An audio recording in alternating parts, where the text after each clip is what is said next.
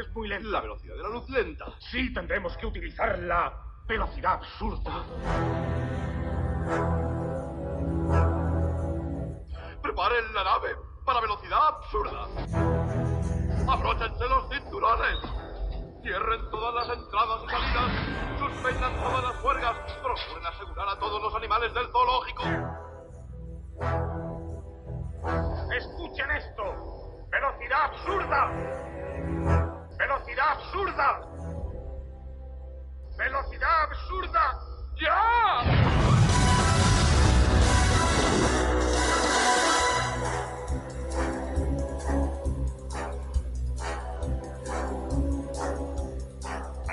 ¿Y qué pasa, amigas y amigos? Bienvenidos a un nuevo episodio de A la Velocidad Absurda. Ese programa para el que cada episodio es un all-in. Ese programa que te seduce solo con su mirada. Ese programa que se llama Absurda, a la velocidad absurda.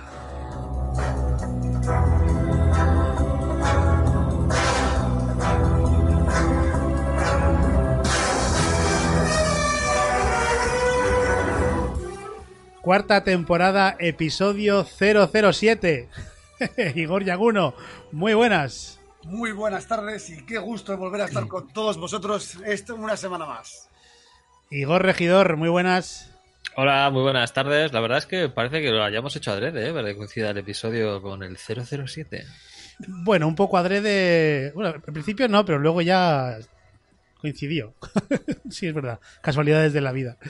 Pues ya creo que todo el mundo se habrá dado cuenta de que vamos a abordar, eh, si en la semana pasada en Alba Classic abordábamos el primer James Bond de la historia con Sean Connery, hoy abordamos el reboot, digamos, de la saga de la mano del primer Bond de Daniel Craig que dio para, bueno, palos y no palos. Hubo un poco de todo con este, así que tenemos hoy bastante juego con esta película, así que vamos a ir arrancando, como siempre, a la velocidad absurda. Y por supuesto saludamos ya a todos aquellos y aquellas valientes que están con nosotros a través de Twitch. Eh, espero que esté sonando todo bien y hoy, hoy se nos oiga y todas estas cosas, eh, no como otras veces. Así que nada, un saludo a todos, muchas gracias por estar ahí. Y saludar también a todos nuestros oyentes de podcast, que muchas gracias por todo el cariño que nos dais en cada uno de nuestros episodios, ya sean estos Salva o los Salva Classic. Estamos encantados y os queremos muchísimo.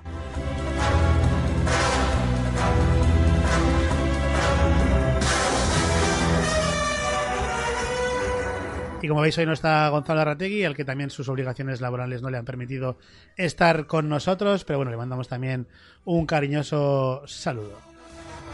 Ah, hablando de la taza de Alba, aquí están, ya está en el chat, ya se está quejando alguien en el chat.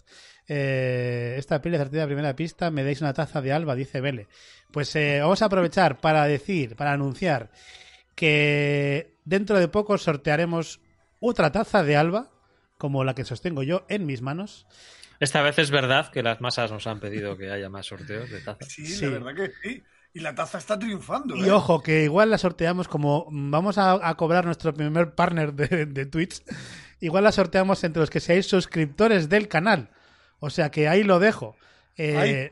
Los que tengáis Amazon Prime, que hoy estáis, estos días estáis dándole mucha caña al Black Friday, pues podéis aprovechar, vincular vuestra cuenta de Amazon con la cuenta de Twitch y de manera totalmente gratuita suscribiros a este canal y a nosotros pues nos llegará un dinerillo que aprovecharemos para eh, hacer más sorteos de tazas como esta y otras cosas como por ejemplo alguna camiseta como lo que se ve por aquí o la que llevamos nosotros mismos ya veremos pero de momento una taza entre nuestros suscriptores ya anunciaremos pronto eh, cómo, cómo será. Así que id rápido a darle a suscribir. No va a saltar la alerta, pero da igual, nosotros lo vamos a ver y os daremos las gracias.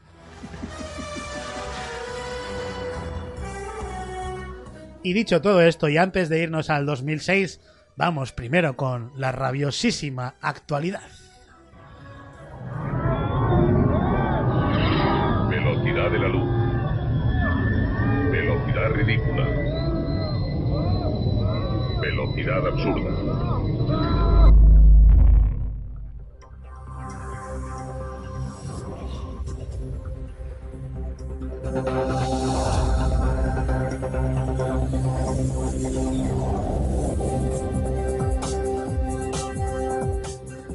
Y como siempre, no fallamos a nuestra primera sección del programa que dedicamos a, como decía, a la rabiosa actualidad. Y una vez más, no sabemos qué vamos a contar cada uno de nosotros, así que ¿quién abre la lata, la lata de las noticias? Venga, voy a, voy a- voy a empezar yo. Venga, Regi. Siempre, siempre, siempre empieza ya alguno. Voy a, voy a empezar yo esta vez. Bueno, como casi todas las noticias ¿no? de los últimos meses debido a, este tema de la pandemia y el estado que ha estado en los cines, eh, la- las noticias más habituales, suelen ser los retrasos, las confirmaciones de, nuevas fechas de estreno que también luego se acaban cambiando a, más adelante. Y luego hay otra categoría de noticias ¿no? que son las confirmaciones de las secuelas y remakes. Entonces, en este caso, yo me he decidido por la confirmación de una secuela que, por mi parte, me parece estupendo, aunque hay mucha gente a la que no le gusta, que es la secuela de la película Constantine con Keanu nuestro maravilloso Kenu Reeves. 15 años, creo que han pasado ya 15 años o más. Tiene Bueno, mi amor. bueno, sí, eso es. 15 años, eso es. Eh, 15 años han pasado desde el estreno de, de Constantine, la película del, del 2005. Eh, que bueno, como película a mí la verdad es que me gustó muchísimo. El Constantine que presentaba no era exactamente el, el de los cómics. Por ahí atrás en, en mis estanterías tengo absolutamente todos los números de Hellblazer que se han publicado, así que puedo hablar con una cierta propiedad. Y son Ya está el friki aquí. un huevo de cómics y cuestan un huevo de pasta. O sea que Joder, cómo son los frikis, eh. O sea, que, No que tienes criterio paga- pagado euro a euro. Sí, sí. Me- creo que he pagado lo suficiente como para poder opinar de, de Constantine. Y la verdad es que la, la película en su momento fue mal recibida por los fans de Constantine, pero bien recibida eh, como película en sí, ¿no? El- Sí. La presentación que hizo del de- el personaje que, daba, la trama, la- todo ello era bastante interesante, aunque no respetaba mucho pues el, el canon de, de los cómics. Eh, sin embargo, ahora con la superfama de guay que, que ha recibido Keanu Reeves, venía de, los cielos por John Wick y unas cuantas cosas más, ¿no? Y que se ha ganado a lo largo de, de estos últimos años, parece que ha resucitado el, el asunto de hacer una secuela y en ello andan, aunque es una de estas cosas que, bueno, podría ser que luego la acaben cancelando, que no salga adelante porque la producción no, no, no- no llega a encajar, no encuentran fechas. Pero bueno, la verdad es que ver a John Wick eh, pegando tiros a demonios, pues es algo que nos puede resultar muy Mola, interesante. pues a mí, a mí, yo era de los que desconocía totalmente el, el cómic y la película me encantó. Me encantó, la verdad. A, a ver, la mayor crítica que se le hizo al personaje fueron dos. Una, que no es rubio. Bueno, Sí. tres. Una, que no es rubio. Dos, que no es inglés. Y tres, que no llevaba gabardina.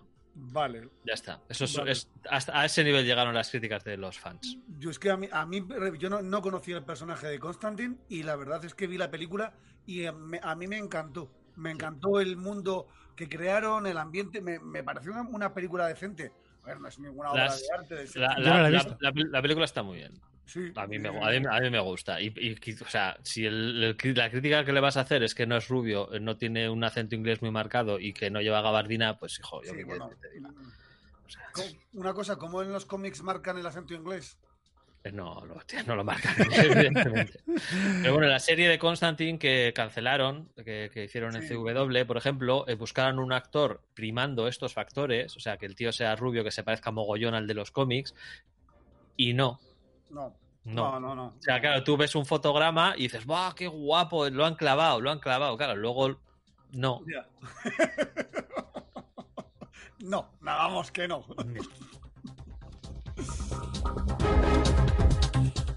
Yagu, Pues eh, yo he traído una noticia y, y pico relacionada con el- la película de hoy. hilando, ¿eh? ¿Eh? Hilando. Sí, sí, hilando, hilando, hilando fino, porque esta primera noticia que voy a dar es que es que en esta nueva película que se ha retrasado hasta 2021 de la nueva película de Daniel Craig de 007 va a tener el mayor, la mayor elipsis temporal que, que con, hasta ahora tenía GoldenEye.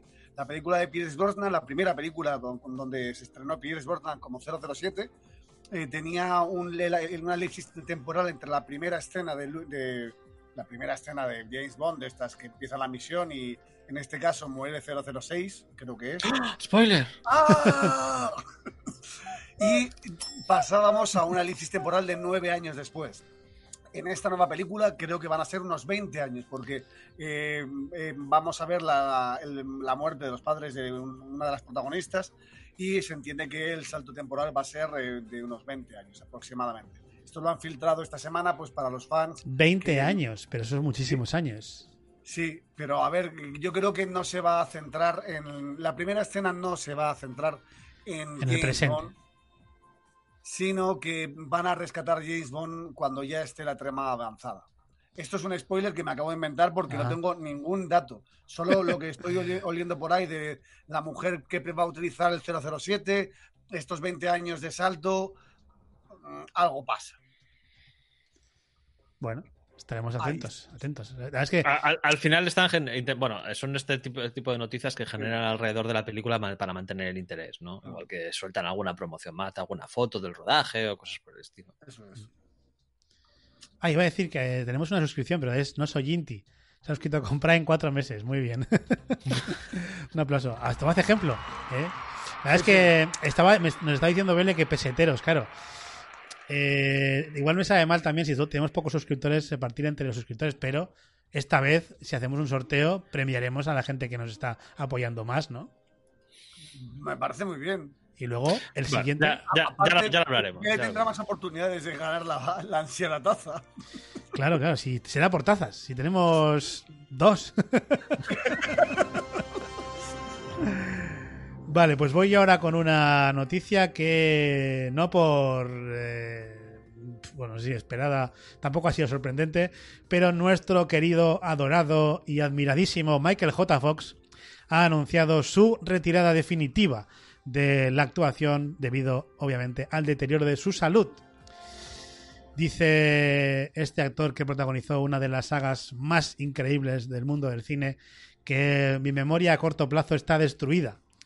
Normal, sabéis que sufre Parkinson desde hace muchos años. Este actor nacido en Canadá hace 59 años. Dice también Michael J. Fox que hay un tiempo para todo y mi tiempo de trabajar 12 horas al día y memorizar 7 páginas de guion han quedado en el pasado. Al menos por ahora entro en un segundo retiro. Pero dice, o sea, la noticia es que deja definitivamente la actuación. Pero dice, esto podría cambiar, porque todo cambia, pero si esto es el final de mi carrera, que así sea. Bueno, Bueno, la verdad es que hemos podido disfrutar de unos cuantos años extra, como quien dice, porque cuando salió a la luz hace ya muchísimos años que tenía esta enfermedad, se esperaba que, que, vamos, que ya está, se acabó. Sí, y después eh, lo hemos tenido no en cameos momentáneos, sino como protagonista de series mm, relativamente longevas y de bastantes temporadas y con muchos minutos en pantalla. Así que, vamos, hay que agradecer lo que hemos podido disfrutar de él durante todos estos años. pues este aplauso para Michael J. Fox, al que adoramos. Bueno, ¿qué más tenéis? Bueno, yo co- co- como comentario rápido, porque el otro día creo que lo dijimos por el chat, pero no lo dijimos en el programa, que se confirma que Wonder Woman 1984 se va a estrenar eh, este año 2020. Eh, va a ser finalmente el 25 de diciembre. En España se estrenará antes, se estrenará la semana del 17. Y el estreno será simultáneo en la plataforma HBO Max y en los cines. Eh, como HBO Max no existe en, España ni en Europa, solamente existe en, Estados Unidos, es incierto si va a haber est- estreno en streaming en Europa o el estreno en streaming se va a limitar a Estados Unidos. Y en Europa será solamente en, en cines. No, no hay confirmaciones, pero probablemente sí que sea así. Al final, lo de estrenarlo en, el, en streaming en Estados Unidos es porque allí la inmensa mayoría de los cines directamente están cerrados. No es que tengan limitados los aforos como aquí, sino que directamente los tienen cerrados. Es Bueno. lo que hay, habrá que aguantarse. Yago, ¿qué- ¿tienes más cosas? Sí, tengo la última noticia que he traído hoy, que es una, una mala noticia, sobre todo sentimentalmente, porque desgraciadamente el observatorio de Arecibo, en el que se rodó una película de, de, son- de, de 007, con el anterior 007, y donde también se rodó Contact, que me encanta esa película, van a demolerlo porque tras eh, hubo un accidente, en- creo que fue hace unos meses, hace unos seis meses, que se rompió un cable y este 6 de noviembre se rompió otro cable y ya ha provocado suficientes eh, desbarajustes en la estructura y desgraciadamente han decidido que lo van a desmontar y una pena tanto para la ciencia como cinematográficamente porque era un sitio espectacular en Puerto Rico para rodar. Pues nada, eh, que descanse en paz.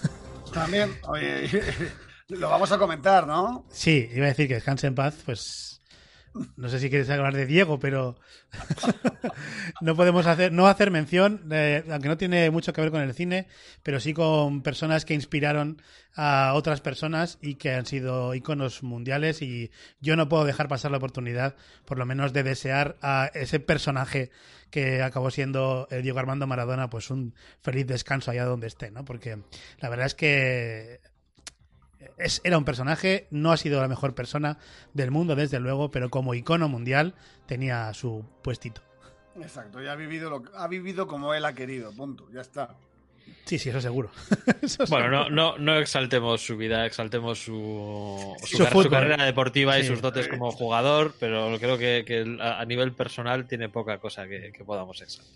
Sí, sí, Sí, es. desde luego lo que nos queda es el recuerdo de su fútbol. O sea, es una fue un futbolista que no había en su momento nadie como él y pocos, muy pocos se han acercado o lo han superado. De hecho, solo creo Sí, que hay, hay una entrevista que le hicieron a él mismo que ha salido hoy, hoy estos últimos días varias veces, ¿no? Con una frase muy significativa, ¿no? Que él mismo dice de, de qué jugador hubiese sido si no hubiese caído en las drogas. Mm. Ya. ¿no? Y, y lo, lo dice, lo dice él mismo, ¿no? Dices, joder, si está ahí en peleas con Pelé por, por ver si él es el mejor jugador de la historia o no, que bueno, se puede discutir, pero más o menos 50-50 puede estar. Bueno, si no hubiese caído en las drogas. si pues no estuviera es- Messi, es- quieres es- decir, ¿no? Bueno, ya veremos cómo acaba la carrera. No, da, Pero- igual, da igual cómo acabe la carrera a nivel futbolístico, es que yo no tengo ninguna duda de que Messi es mejor que Maradona. Pero bueno, No vamos, no vamos a discutir de esto. no. Pero bueno, el, Lo- caso, el caso es que esto, ¿no? Que Sí. es, es lo que hay. Separemos la, la vida personal de la carrera Pues deportiva y sin duda es una pena que, Pues- que haya fallecido. Parafraseando a Nietzsche, Dios ha muerto. Ha muerto. Y si no tenéis más noticias, amigas y amigos, Dale, dale, dale. Dale, dale, dale, tu ranking.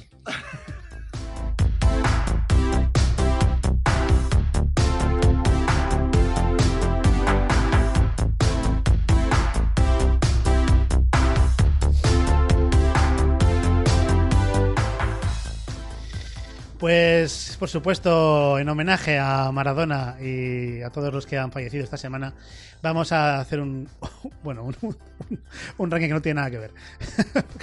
no lo vamos a negar. Absurdo, es todo muy absurdo. Efectivamente. Bueno, pues sabéis que la semana, hace dos semanas, en el anterior episodio, eh, yo empecé una lista, un, un- sí, un listado de las películas más polémicas de la historia. Y vimos 10 de ellas, así que me parece correcto que veamos otras 10. ¿Qué os parece? Me parece muy bien. Nos queda Nos otra. parece bien. Nos parece bien, nos parece bien.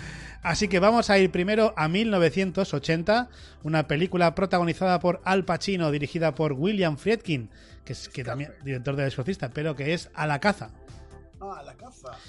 Una historia sobre un asesino en serie que siembra el terror en los bares gays de Nueva York. Eh, Ah, esta película es, sufrió acciones de activistas homosexuales que trataron de sabotear su rodaje. E incluso la MPAA obligó a cortar casi una hora de metraje para no calificarla como X.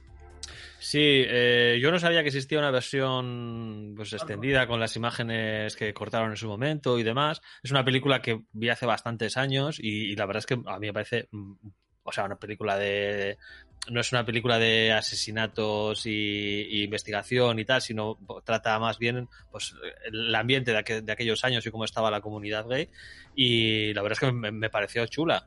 Y cuando vi algunas de las escenas que cortaron, bueno, me extraña que lo clasificasen como X, ¿eh? O sea, quiero Sí. decir que, pues sí, para aquellos, para aquellos años no me extraña que lo cortaran. Me parece flipante que lo rodaran en una película supuestamente comercial y para cines normales, Pero, pero sea, lo había flipa. imágenes explíci- explícitas. pero, pero lo flipas. O sea, que, que dices, o sea, hoy en día no estás muy seguro de que se estrenase algo si metiesen imágenes de ese tipo y te parece flipante que lo rodasen en los 80. O sea, pero alucinante. Ah, ah, pues mira, me la voy a buscar. Bueno, los 80 fue una... Dice, dice José, el camato de los Marx en el chat, que es un peliculón. Sí, sí, sí.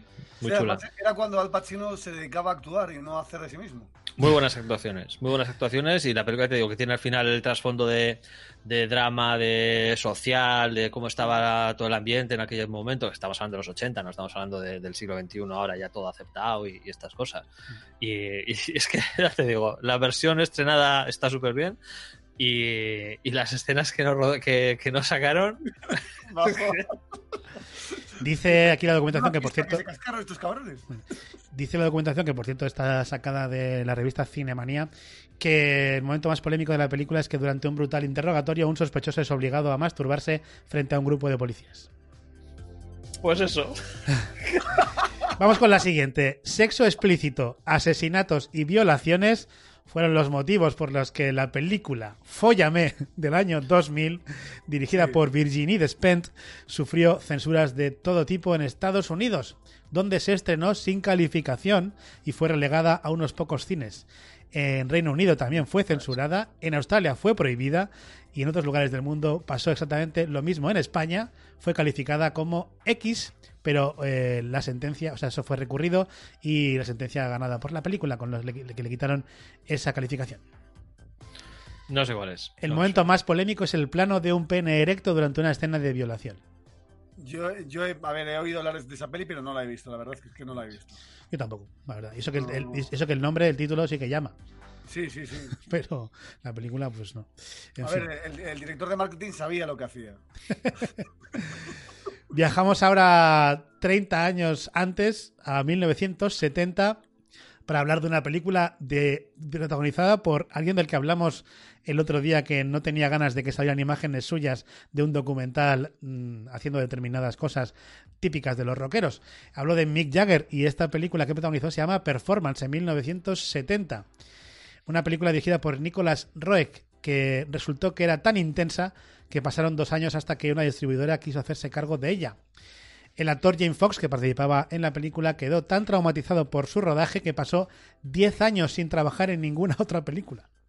Hostia, pero ¿qué le hicieron? El, pues, una, una película un poco psicodélica, por lo que parece, y cuyo momento más polémico fue el viaje alucinógeno homoerótico compartido por los personajes de Jagger y Fox. Quizás eh, Fox, al tener que compartir escenas un poco subidas de tono con Jagger, pues quedó un poco Sí, tocado. tocado, precisamente. Pero, eh, pero fue porque le gustó o porque no le gustó.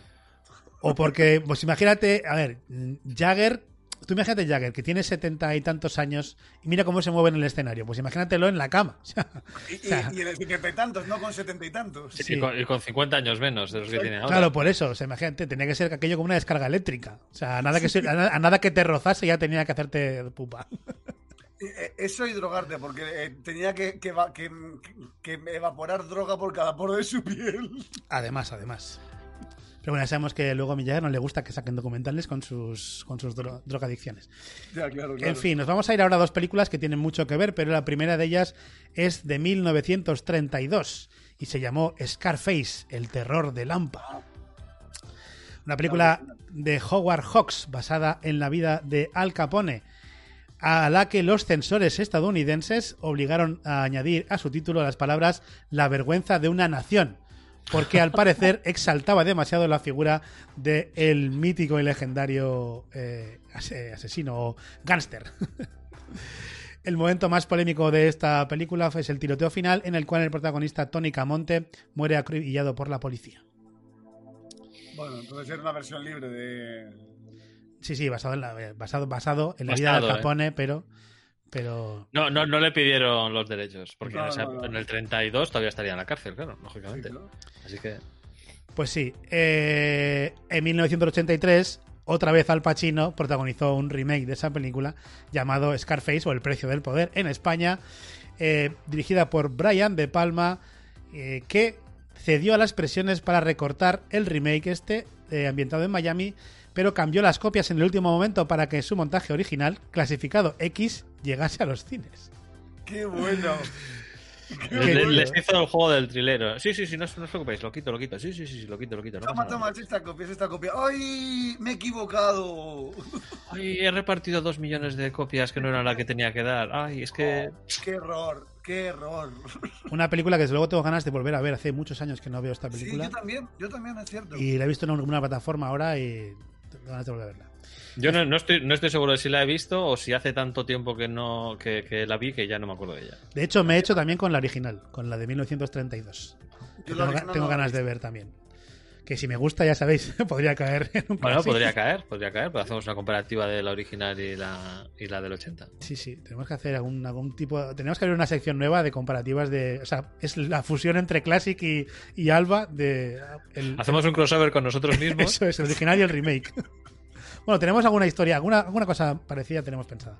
Ya, ya lo veremos si sale adelante. En fin, el momento más polémico de Scarface es cuando Tony Montana, eh, interpretado por Al Pacino, presencia cómo los narcos de una banda rival cortan en dos a uno de sus amigos con una motosierra. No recuerdo esa escena. Yo no, tampoco. Vamos ahora con un amigo de Igor Yaguno, Lars von Trier, que en el año 2009 eh, estrenó Anticristo. Anticristo. Una película que un poco morbosa como es este director, eh, aunque él, mis- él mismo reconoció que esta película le salió un poco violenta de más. Por este motivo, en algunos países se estrenaron dos versiones: la católica, con todas las escenas violentas, y la protestante, algo atenuada. No mejoró, ¿ves? Eso parece ser que es así. Qué fuerte. La católica con las escenas violentas, ¿eh? Y la protestante con menos. Curioso. El momento más polémico de esta película eh, dice que, está aquí la documentación, que dependiendo de lo que tengas entre las piernas, puede ser el aplastamiento testicular de Willem Dafoe o la escena en la que Charlotte Gainsbourg se corta el clítoris con unas tijeras. Oh, Ambas cosas mm, de muy agradables, vamos, sea sobre o Sí, mujer sí, sí. o tengas este testículos o vagina, no tiene Pero, que ser- pero bueno, pero está bien, quiero decir que metió las dos escenas para que tuvieses una escena con la que traumatizarte. Claro, Así, sí. sin, sin discriminación. Vamos. sí, sí, el 100% traumatizado. Ya está. En 1962, otro amigo de este podcast, del que hemos hablado poco, pero que probablemente hablemos, hablemos más en el futuro, Stanley Kubrick dirigió una película basada en una novela de Nabokov llamada Lolita, cuya protagonista en la novela tiene 12 añitos. Con, la, con el consentimiento del autor, Kubrick fichó a una chica de, de 14, Sue Lyon, para el papel, lo que no le libró, obviamente, de recibir presiones varias por parte de la censura de Hollywood y de la Legión Católica para la Decencia. Que me encantan estas, estas organizaciones eh, Sí, norteamericanas. Típicas estadounidenses. Sí, sí, la Legión Católica y que se, que se reúnen con el presidente de Estados Unidos para pues para que aprueben una ley contra los homosexuales, cosas así, ¿sabes? En fin. Sí, sí, sí, sí. Pero luego a los me callo. Sí. El, el momento- Ya, ya, ya hablé yo de que el, el pasado de Keepers, ¿no? Así les recomendé. Sí. El momento más polémico para esta para la revista Cinemanía de esta película es cuando el profesor Humbert, Humbert James Mason, eh, interpretado por James Mason, se lleva a Lolita, quien por cierto es su hijastra, a un motel. Y nunca vemos lo que ocurre dentro, pero nos lo imaginamos. Bueno, es, es muy, es muy llamativo que la, la- la escena más esta no la escena más llamativa no se vea. Ujú. Ahí está la, a ver, Bueno, claro, para saltar la, la, censura. mentalidad de cada uno, porque si te puedes pasar 20 horas jugando al parchís tranquilamente con tu hijastra en un en un texto, también es cierto que sería otra novela, no sería Lolita. Exacto. En fin, vamos a 1987 y a la película que yo no conozco, desde luego, Superstar de Karen, Camp de Karen Carpenter Story. Eh, no. Película de Todd Haynes, que también dirigió Lejos del Cielo, en la, con la que debutaba. Y dice aquí que a lo grande con un biopic de la cantante Karen Carpenter. Carpenter rodado en stop motion con muñecas Barbie. dice que por desgracia, la- aquí viene la polémica, por desgracia a Haynes se le olvidó, olvidó entre comillas, comprar los derechos de la, de, no de la muñeca, del autor de la música, con lo que se ganó una prohibición fulminante. También dice aquí que si buscas un poco en YouTube, mm, quizás la encuentres. El momento más polémico de esta película es el retrato de Richard Carpenter. Joder, me, me cuesta decir Carpenter, pero vamos, de montón, ¿eh? también con el director de cine. Siempre digo Caper, Carpenter. Bueno, pues de Richard, de Ricky, para los amigos, hermano de la protagonista, eh, como un perfeccionista maniático y un gay en el armario, lo cual pudo tener alguna relación con las acciones legales emprendidas por el susodicho. Puede ser, puede no, ser que no le gustó, que- no le gustó. Pero me parece flipante, o sea, está interpretada por muñecas Barbie en slow motion. Sí, sí. Brutal. Y Estoy, estoy viendo un fotograma y sí, sí, efectivamente. Ahí veo aquí en un sofá una Barbie y un Ken con pelo un poco más largo. Y están, pues sí. La verdad es que por curiosidad le apetece ver un poco. ¿eh? Ya Sí, sí, la verdad es que sí. Lo que me sorprende es que. lo- Protagonizada por, por cacahuetes. ¿Qué dices? ¡Ah! Pues, es- pues la, tra- la traigo para una recomendación próxima. Ah, pues me sacas de decir para el Classic. No, no, no, no, no. Está hecha más recientemente y, y es española. Mm, pues no, no, no sé de qué hablas. Bueno, un buen guion y unas buenas voces pueden salvar casi cualquier película, ¿eh? Eh, ojo. Ojo. Bueno, la fiesta de las salchichas, por ejemplo. No, la fiesta de las salchichas. eh, hay- hay- la fiesta de las salchichas me, me- me re- me recomendaron una de las escenas finales porque era casi porno. Hombre, es que es muy, es, es que es muy explícita esa película. Con salchichas y con panecillos de, de perito caliente. En fin. Vamos a un granis- grandísimo año, porque en ese año nació gente muy importante. 1979. Vamos Eh, tú, cabrón. Una película que seguro que recordáis muchos que sois unos pajilleros viciosos es Calígula. Eh, en la película, los actores protagonistas Malcolm McDowell, Helen Mirren y Peter O'Toole creían que estaban rodando una película histórica. El director Tinto Brass y el productor Bob Guccione, fundador de la revista Penthouse, sabían, ellos sí, que aquello era una porno. Por cierto que he visto que en Filmin está la película de de Sylvester Stallone y he visto un poco de El ¿Cuál, Cementerio cuál, cuál? Italiano, la película con la, El con la italiano la tiene en el filming, ¿en Sí. serio? ¿Qué fue? con la que debutó en el cine, sí, sí. He, he visto la primera escena. Y A ver, no es porno es explícito como el que vemos ahora, sino que, pero que, bueno, se, se ven cosas, pero no se ven penetraciones y así, se ven mucho pelo. Sí, y la, y la Mucho- de Calígula, re- 70. realmente, eh, o sea, cu- cuando están en escena los, los actores famosos, Peter O'Toole, etcétera, etcétera, Helen Mirren, no, no hay nada. O sea, la- las escenas porno siempre son mm, después de, o sea, que sé, igual viene el emperador y hay una audiencia, ¿no? Y, cua- cuando sale el, el emperador, se lían pues dos que estaban allí, ¿sabes? Algo por el estilo. Entonces, eh, eh, tiene sentido el que no se diesen cuenta de que en realidad están en una película porno. Porque en todas sus, en sus escenas nunca hay nada, ¿sabes? Pero siempre ocurre pues alrededor de ellos, o cuando se van, o... Sí, dice José que las escenas porno las rodaron después.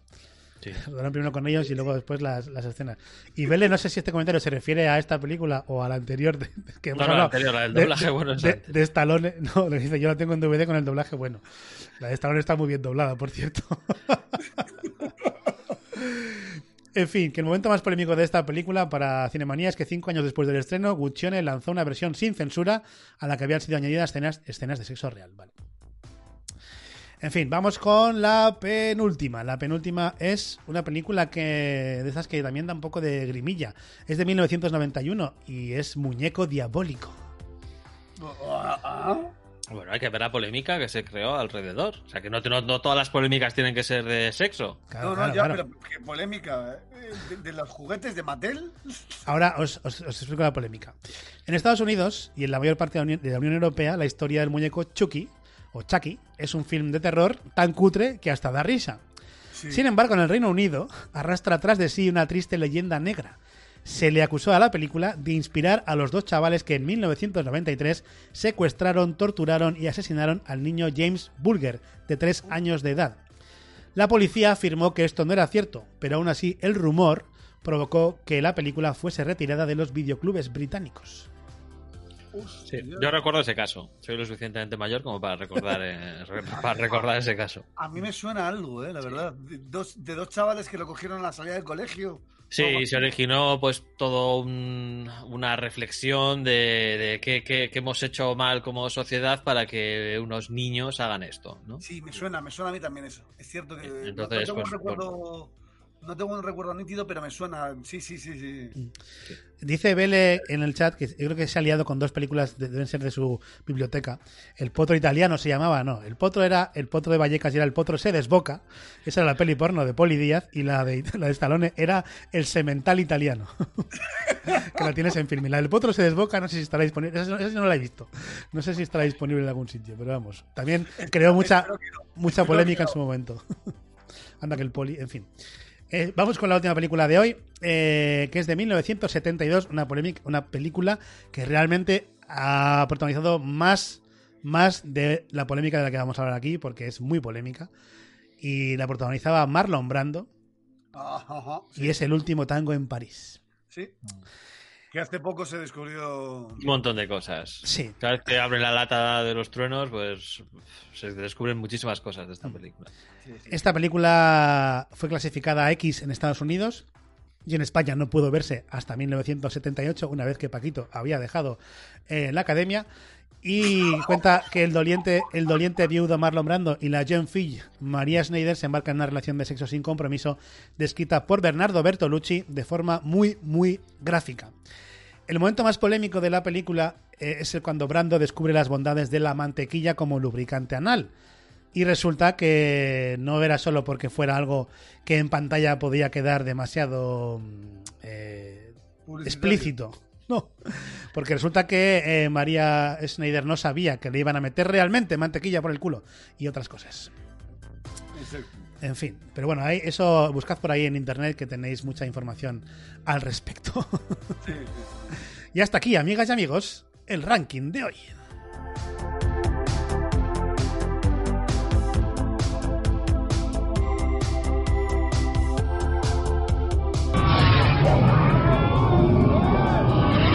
Velocidad de la luz. Velocidad ridícula. Velocidad absurda.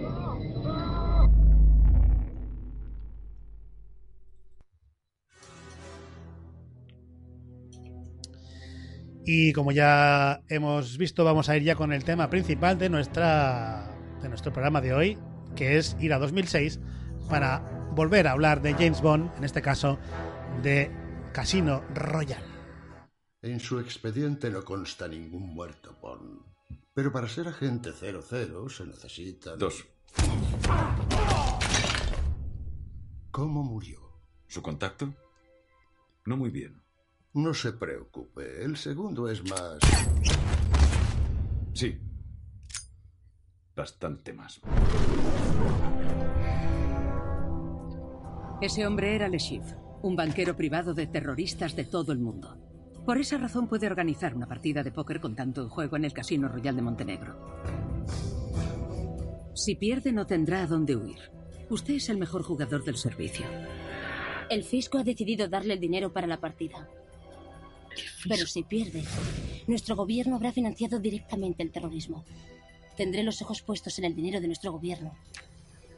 Y apartados de su culo perfecto. Se ha fijado. Espero que nuestro jueguecito no le haga transpirar. qué horror el, el doblaje del tráiler. ¿No le preocupa matar a esa gente? Si me preocupara no sería Es muy bueno Abidal. mi trabajo. ¿Qué tal nuestra chica? ¿Ha derretido ya tu corazón de hielo? James, saca a la chica de aquí. No piensas dejarme entrar. Has vuelto a ponerte la coraza. Ya no me queda coraza. Joder, sacando escenas del puto final, ¿no? Me la has arrancado. Lo que pueda quedar de mí. O lo que pueda ser yo. Es todo tuyo.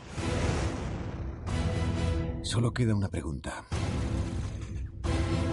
¿Cederá a tiempo?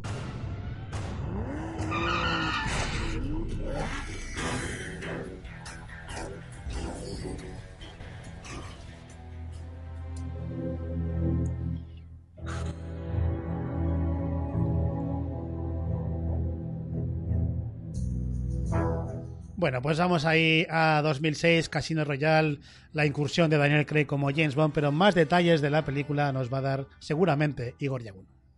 Pues sí, Casino Royale es la vigésima primera prime- eh, película de James Bond, de la saga más, más longeva de la historia del cine, que trata la tercera, por tercera vez la misma historia. La primera versión se estrenó en 1954, la segunda en el 67 y esta tercera en el 2006. Dirigida por Martin Campbell, que ya había dirigido otra película de, de James Bond, GoldenEye, con, eh, con el anterior.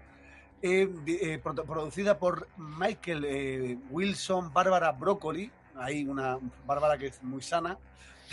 Uy, uy, uy. Por Dios. ¡Oh! Voy a aguantar. Con guion de, de Nell Purvis, Robert Wade y Paul Haggis, eh, dirigida, eh, vamos, con fotografía de Phil eh, Mejeux y protagonizada por Daniel Craig, Eva Green, Matt Mikkelsen, Judy Dench, Giancarlo Gian- Giannini y, bastante más gente, porque hay un plantel de actores de narices. Cuenta la historia de los eh, inicios de, de, mm, como, como agente cero, doble cero de, de James Bond y cómo se enamora perdidamente de una de, de- de su mujer realmente. Creo que recordar que en la versión del 67, eh, por, eh, hecha por Roger Moore, hasta se casa, ¿no? No, no, la del No, no. 67 es una parodia. Eso. Ah, vale. Es con Peter Sellers y con, este, Sí, con David buenísima, Niven. Con David buenísima. O sea, No- no la he visto, no tengo buen- recuerdo. buenísima. Oh, pues. Está súper bien. Entonces, no, se casa con Sean Connery entonces en el 54. Eh, Es, pero ese no.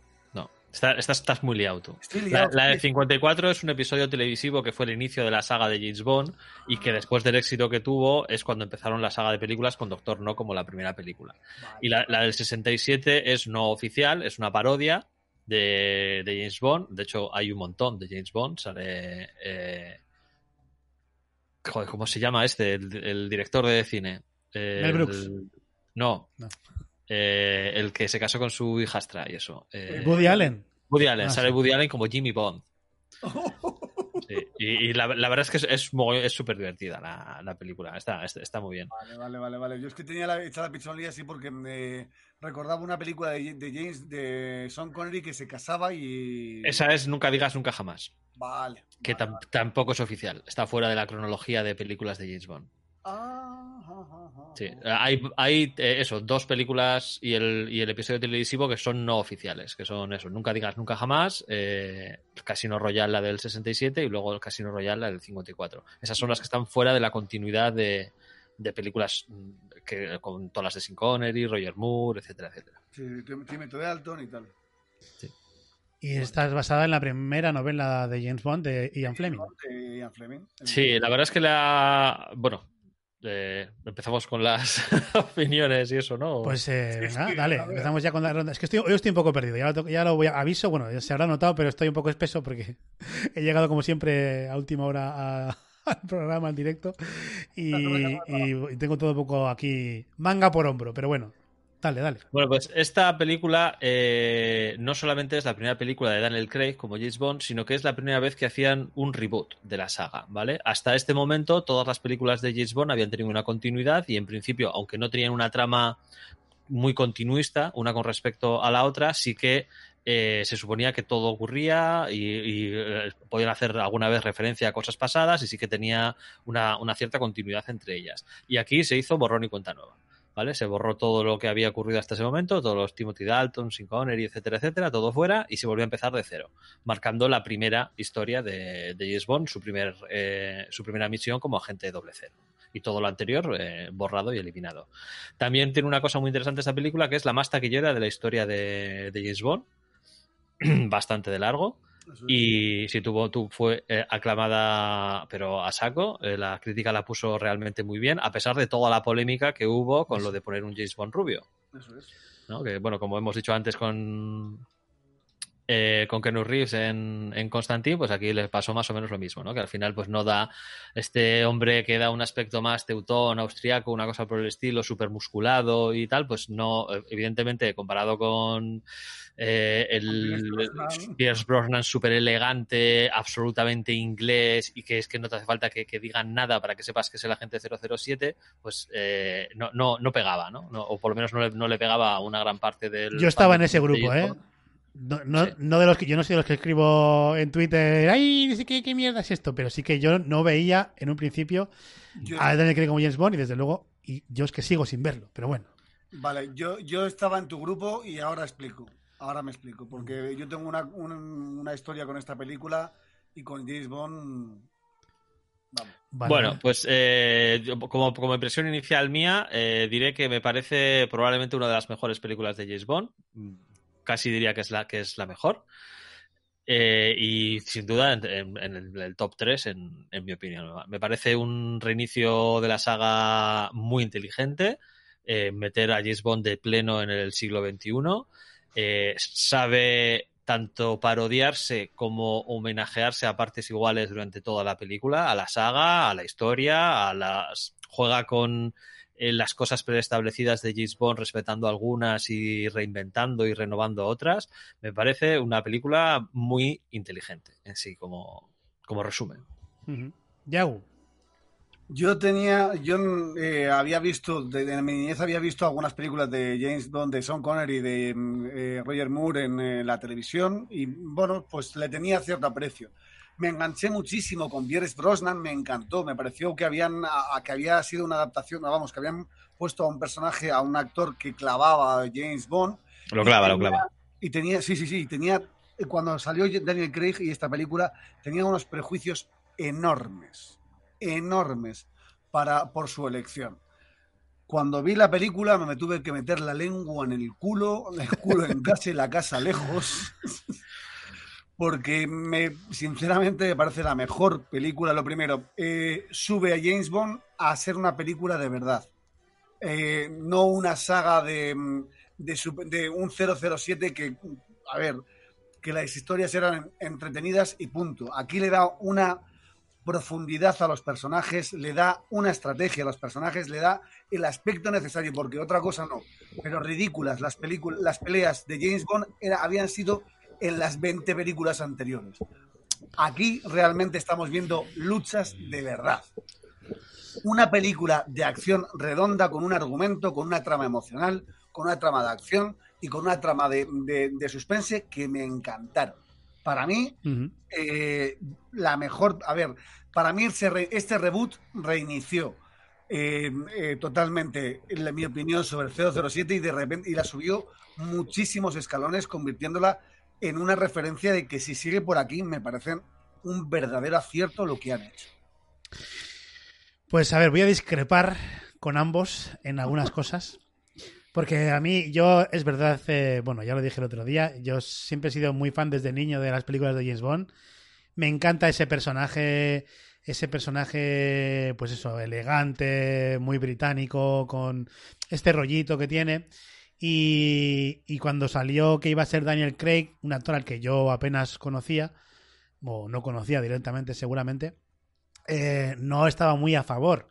Pero vamos, me- o sea, tampoco me, me- me preocupa. O sea, yo he disfrutado mucho de las películas de James Bond y lo que venga está bien, ya los voy a ver porque me gusta.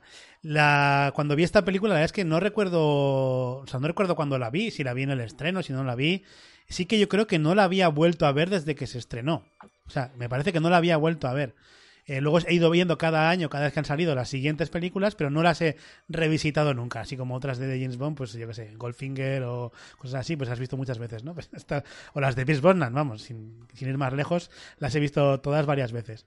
No, todas no miento, igual la de la última no. pero bueno, la de Madonna igual no tanto. Pero bueno, eh, entonces, he visto la película y de hecho yo, cuando me acerqué otra vez a la película para, para este podcast, no, no recordaba siquiera que era un reboot total de la saga. O sea, es decir, que era como empezar de cero. Y viendo la película me da cuenta que es que es, es es total, total. O sea, es decir, partimos de un personaje, o sea, de una, bueno, de cero. Volvemos a saber, a conocer la historia, pero claro, a mí me cuesta mucho. Me cuesta mucho separar lo que yo ya sé de James Bond o he vivido de James Bond con lo que nos quieren contar aquí, ¿no? O sea, con ese, ese ori- esta película es un origins en toda regla de, Sí. de James Bond. Yo lo veo, lo veo un poco así. Eh, claro, pero me cuesta mucho. O sea, si fuera un reboot, pero con un James Bond como el que yo conocía, lo vería más familiar o me, me sentiría más cercano a él. Sin embargo, lo veo distinto. Que me parece muy bien, ¿eh? que hayan hecho otra cosa distinta y hayan encontrado un público nuevo y tal. Pero bueno. Ahora, lo que es la película en sí, me gusta mucho. La película está muy bien. La película es una película de acción, de acción de espías, de, o sea, el, rollo, rollito James Bond lo tiene, obviamente. Eh, es una película que, te entretiene, que te tiene pegado a la silla toda la, esto. Y, y aparte, me parece que está muy bien dirigida. eh, y que, si bien el personaje no es el mismo, el espíritu Bond sí que lo tiene, claro, obviamente. Y hecho con la tecnología de hoy en día y adaptado a la historia a hoy. Cosa que creo que está, está bien hecha. Pero bueno, tampoco para mí no es la mejor película de James Bond, pero la he disfrutado. Para gustos los colores, evidentemente, eh, el estilo de esta película y el estilo de este Bond no es el de Roger Moore, evidentemente, ni el de Sean Connery, ni el de Timothy Dalton, ni el de Pierce Brosnan. no. Es, es otro James Bond, el James Bond del siglo XXI, que cambia algunas cosas, mantiene otras y evidentemente mm, no puede ser exactamente igual a como era antes. No es solamente un cambio de actor, eh, es, es que es, yo creo que es la gran novedad con respecto a, a, otros cambios de actores que ha habido, es que el personaje seguía siendo el mismo, ¿no? con sus pequeños matices de cómo lo interpreta cada uno, Sí, sí. pero el James Bond que interpreta a Sean Connery, el James Bond que interpreta a Roger Moore, el James Bond que interpreta a Timothy Dalton, es el mismo James Bond. Cada uno le da su matiz y su manera de actuar. Sí, Timothy Dalton el- era el que menos encajaba en ese perfil, yo creo, de los cuatro. Sin, sin Eh, contar el que hizo la película. Tim- Timothy Dalton es el mejor James Bond con respecto a los libros. Ahí queda. Ah, bueno, no, pues, pues- Que Claro, claro, pero es que quiero decir, mm, nosotros siempre hablamos desde el punto de vista de las películas, Sí. porque yo, yo no me he leído ninguna novela de James Bond jamás, jamás, y Timothy Dalton estoy de acuerdo contigo en que, bueno, es el, es el que menos me gusta así tal, demasiado serio. Y, y resulta que eh, está universalmente aceptado que es el que clava el personaje de los libros. O sea, el, el personaje de los libros es Timothy Dalton. Es el James Bond de Timothy Dalton. Que, es, que resulta ser el menos interesante cinematográficamente hablando. Entonces, Claro, porque ahora, al cambiar al, al siglo XXI, bueno, siglo XXI no, simplemente al hacer este reboot de la saga, han definido un nuevo James Bond. Y no es exactamente igual al de antes. a mí lo que me gusta de esta película y de este reboot es ir encontrando los detalles que han formado al Bond que conocemos, ¿no? O sea, todo el rollo del smoking, de, bueno, todo, todo cómo va funcionando, aunque a mí me ha sorprendido mucho que le dieran tanta importancia, o le han dado tanta importancia en esta, en esta película y las posteriores, a los sentimientos de James Bond cuando históricamente en lo que hemos vivido ha de James Bond ninguno. no tenía sentimientos, o sea, se la sudaba todo en tres pueblos. Iba, Eh, iba- iba a matar es- y a follar y ya está. Exacto, pero aquí James Bond era un personaje bastante plano, bastante bidimensional. ¿vale? O sea, quiero decir, estaba definido por cuatro o cinco frases y dos actitudes chulescas, pero como, como personaje con trasfondo, con, con personalidad, con empatía, ¿sabes? Con, Como persona. como persona, pues no, pues no existía. No no existía. existía. Sin embargo, el James Bond de, de Daniel Craig y el que conoceremos en las siguientes películas, eh, me parece como personaje, me parece mucho más interesante que los James Bond que, que nos han presentado, ¿no? Que eran, eran muy planos. Que como película de acción, de espías y tal, no sé qué, funcionaban estupendamente. Y, y ya dije en, en la del Doctor No que yo me he tragado toda la saga de James Bond, he visto todas las películas varias veces. No soy un super ultra fan de la saga, pero vamos, sin, sin lugar a dudas, las he visto todas y me gustan y las seguiré viendo. Vamos, probablemente. Pero, a ver, pero es cierto, es que con esta, peli con esta película y con eh, todas las que han seguido, han subido el nivel. Han Sí, convertido, eh, han convertido, lo han, lo han armado mucho más para, para mi gusto, ¿eh? Eh, se arriesgaron con una cosa que les ha salido muy bien, pero no tenía por qué haber salido bien. Y es que las películas cuentan una historia que se continúan unas a otras. Algo que, algo que las películas pasadas no ocurría. Aunque, como he dicho antes, podían tener una cierta relación entre ellas y había un, un, una- un poco de avance en algunas cosas, ¿vale? Eh, esto no, no había una historia que se continuase inmediatamente. Sin embargo, en las películas de Daniel Craig, todas ellas tienen una historia continuada. Eh, tienes ahí a, a la organización que en esta película todavía no se descubre cómo se llama, pero que bueno, más, más adelante pues, se, se sabrá cuál es, cuál es su nombre y cómo va avanzando y la trama se sigue casi... eh, acaba una película, empieza la siguiente eh, al, al detalle ¿no? y al momento. Y hay una evolución. Ju- Justamente, es que además la segunda, la, segun- la siguiente Cuánto es nos sola. directamente al día siguiente. De- Es la conti- es cuánto nos solas es la, de- la continuación directa de. Casino Royale, continúa, vamos, eso, al día, al día siguiente, al día directa. siguiente. ¿Ves? A mí, sin embargo, no me hace gracia esto. Claro, pues para alguna gente le ha funcionado y para otra no, Que- pero no, no, que, en o sea, gene- me funciona. Es decir, veo, las películas, me gustan las películas de Daniel Craig, pero no me funcionan como películas de James Bond. O sea, las sigo viendo como otra cosa. No son, para mí, no es, no es la misma saga, desde mi punto de vista.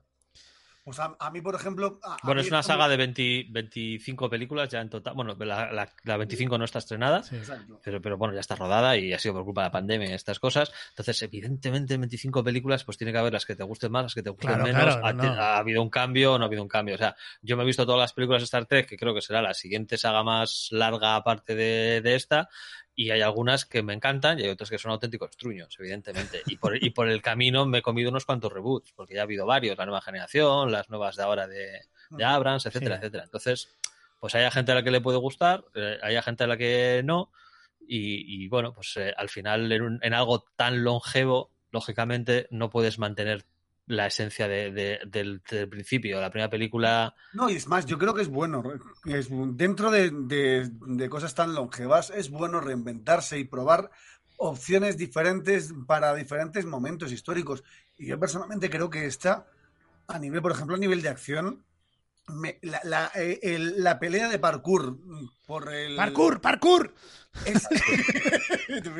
Sí, vamos, va- a- vamos a entrar en la peli, después de haber hablado así de generalidades Sí. de, de Bond. Eh, ya directamente cómo se gana el doble cero es maravilloso. Bueno, eso te voy a juego decir, ya- me, me gusta mucho el detalle de empezar la película en blanco y negro, pese a que no hay ninguna película en blanco y negro de James Bond, excepto el episodio televisivo que y dio inicio a, a- a- a que apareciese en pantalla, que era, esta, era Casino Royale también. Y me gusta mucho ese detalle, por ese guiño, y bueno, de hecho, los pequeños guiños que hay en la película Hay un a, de a- a James Bond, o sea, a la saga original, me gustan mucho, a, lo- a los orígenes. Me gusta mucho porque los encuentro, porque claro, como soy fan, pues los encuentro y me gusta. Pero el detalle del, del director o de la decisión del director de que la primera parte, el, el, el tease de la película, sea en, en, en blanco y negro y además con ese grano súper... eh, no, el grano, o sea, es que además me gusta porque diferencia el blanco y negro de él Ah, cuando aparece... 50.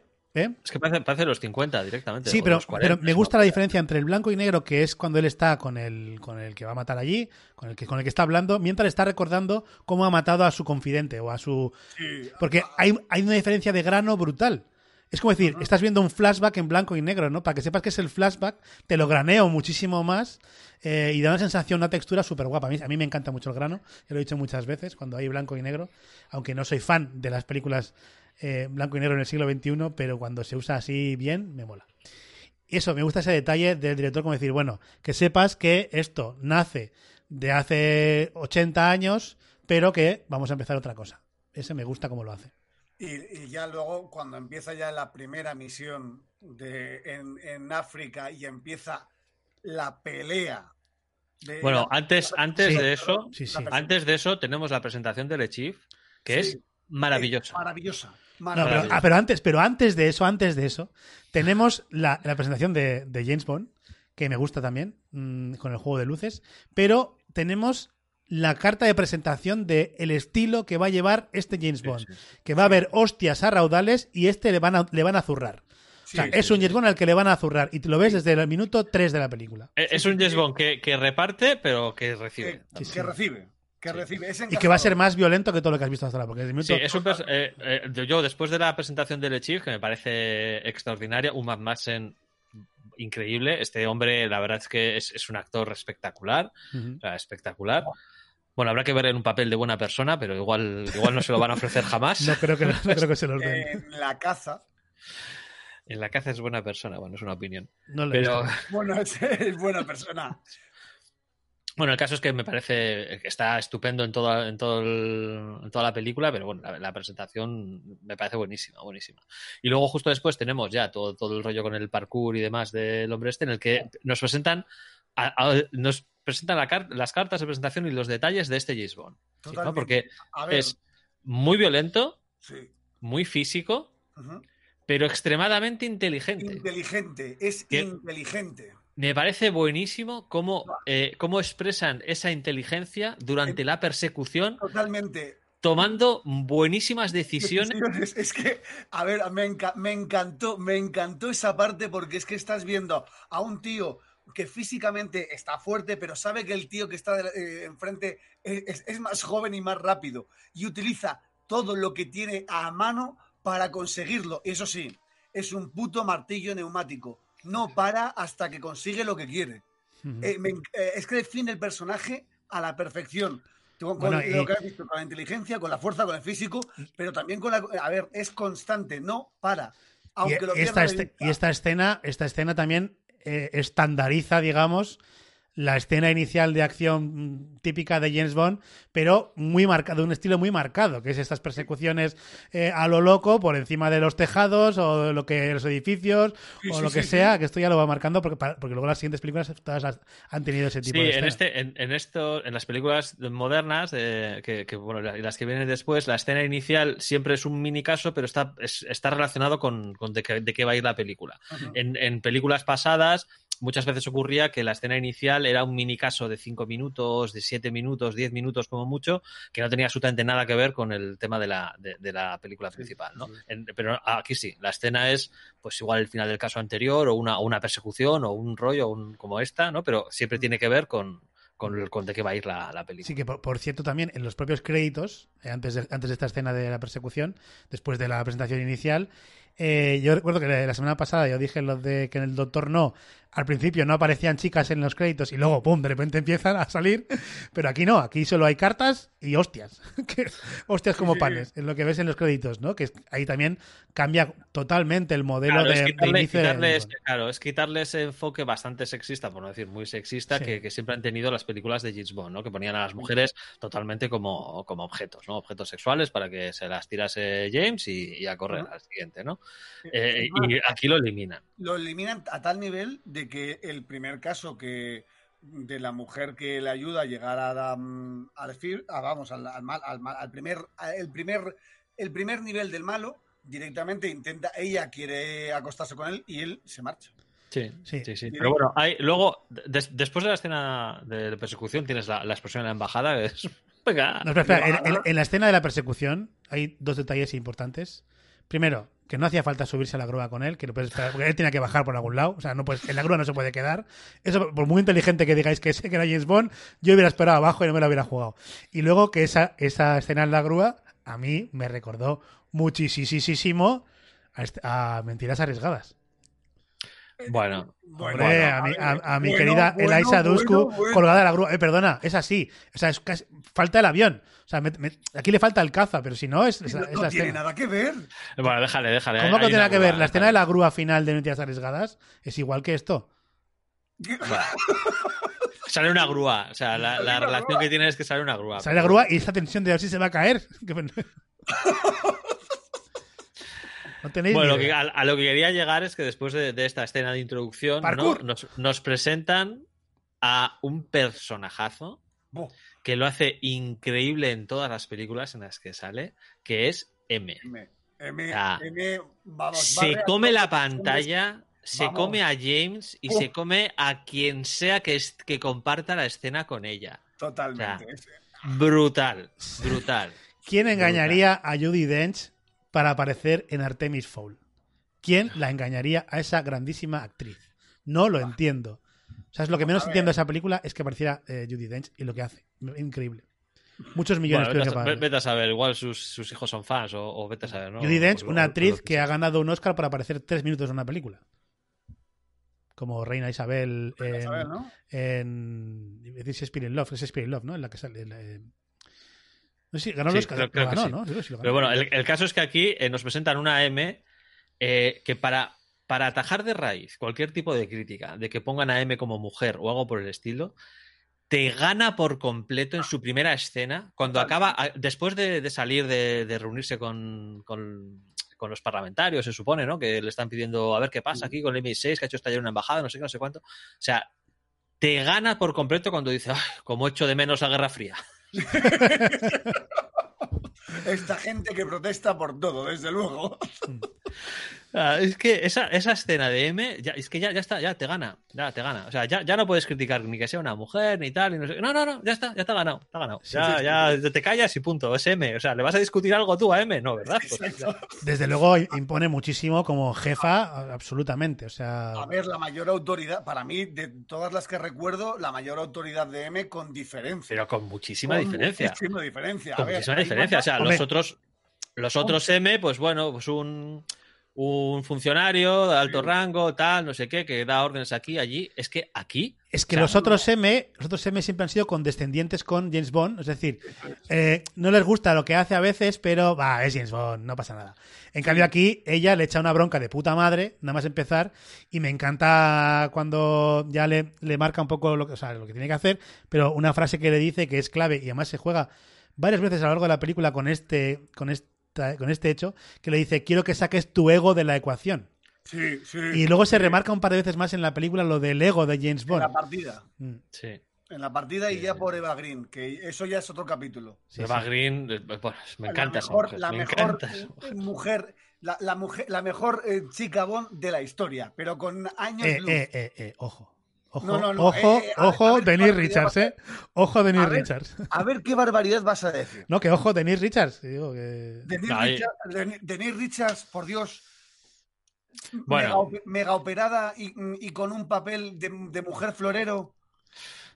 Hombre, Bueno, Oye, ya- es- eso eso- son otras películas, son otras películas. opin- No nos desviemos, que si, si nos podemos hablar de las 24 películas de James Bond estrenadas, necesitamos un, un podcast. Úrsula Andrés, eh, Úrsula Andrés, ¿qué me dices? La mejor chica de la historia. Son, son- son- son otro a concepto. Ursula Andrews le faltaban las flores solamente por- porque el florero ya lo llevaba puesto.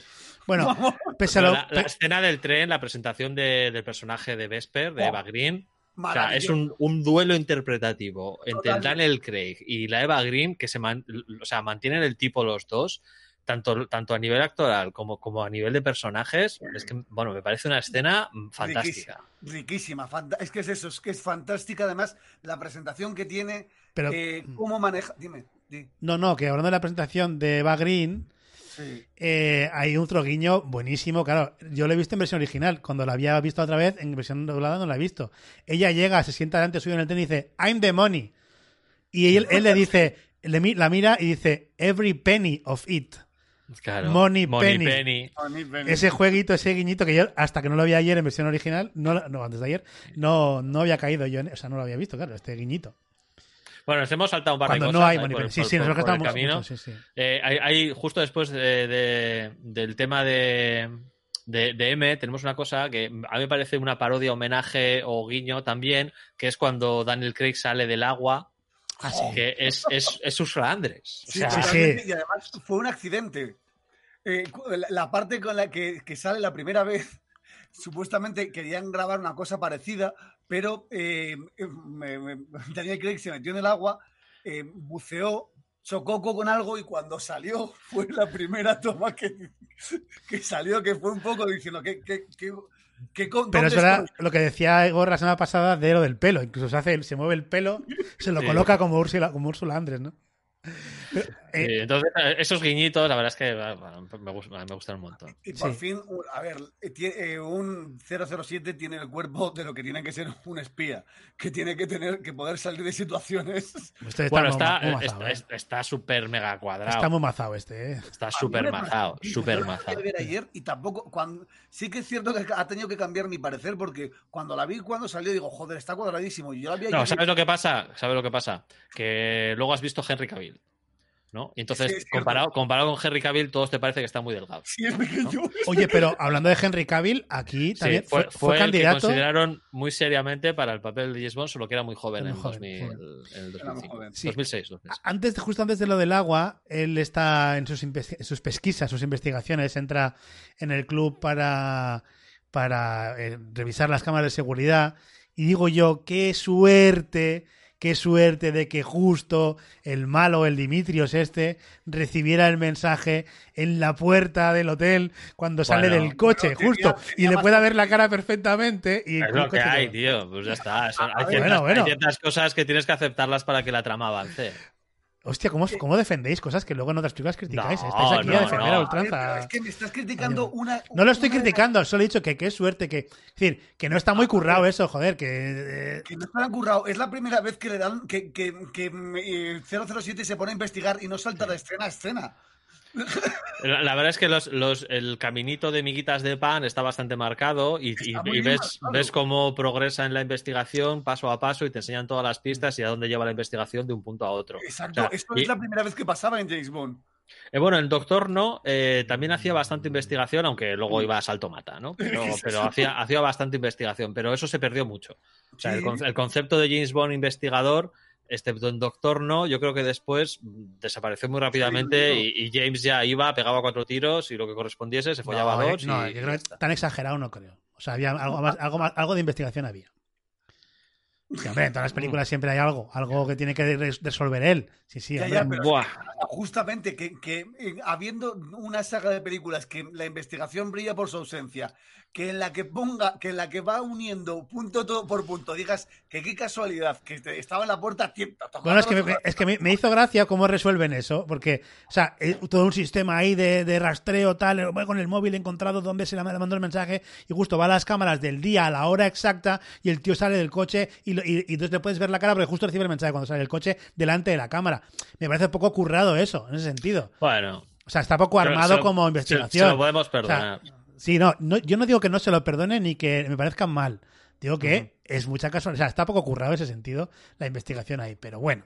Luego sale la recepcionista del hotel y yo que soy pues de, de, de- de- de fácil conformar, pues yo ya me, ya me, yo me he olvidado enseguida de esto. La que le da la habitación, pues yo qué, qué te diga. A veces los instintos más básicos pues ganan.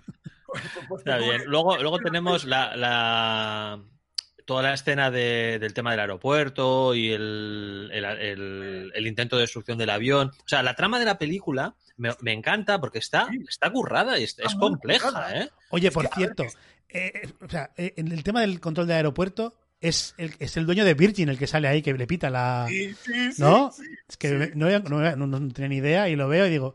O sea, lo eché para atrás porque digo, hostia, ese no es el dueño de, los, de la compañía aérea. Sí. Y, y es lo que decimos, que la, la trama, la trama es compleja. O sea, tiene, tiene- bueno, de, de largo es la trama más compleja de todas las películas de James Bond hasta, hasta el momento. Y no hacen muchas explicaciones para norteamericanos, no, ¿eh? no, no, no. O sea, si, si te pierdes en algún momento, pues hijo, mm, ya cogerás el siguiente tren, ¿sabes? Disfruta las escenas de acción, pero no te vas a enterar de lo que está ocurriendo aquí detrás. Es que, Pero- a ver, que, la, que la historia está muy bien montada, que es que está muy bien estructurada y, y- y- y- y totalmente coherente. A ver, y, el tema de... Yo me perdí un poco, ¿eh?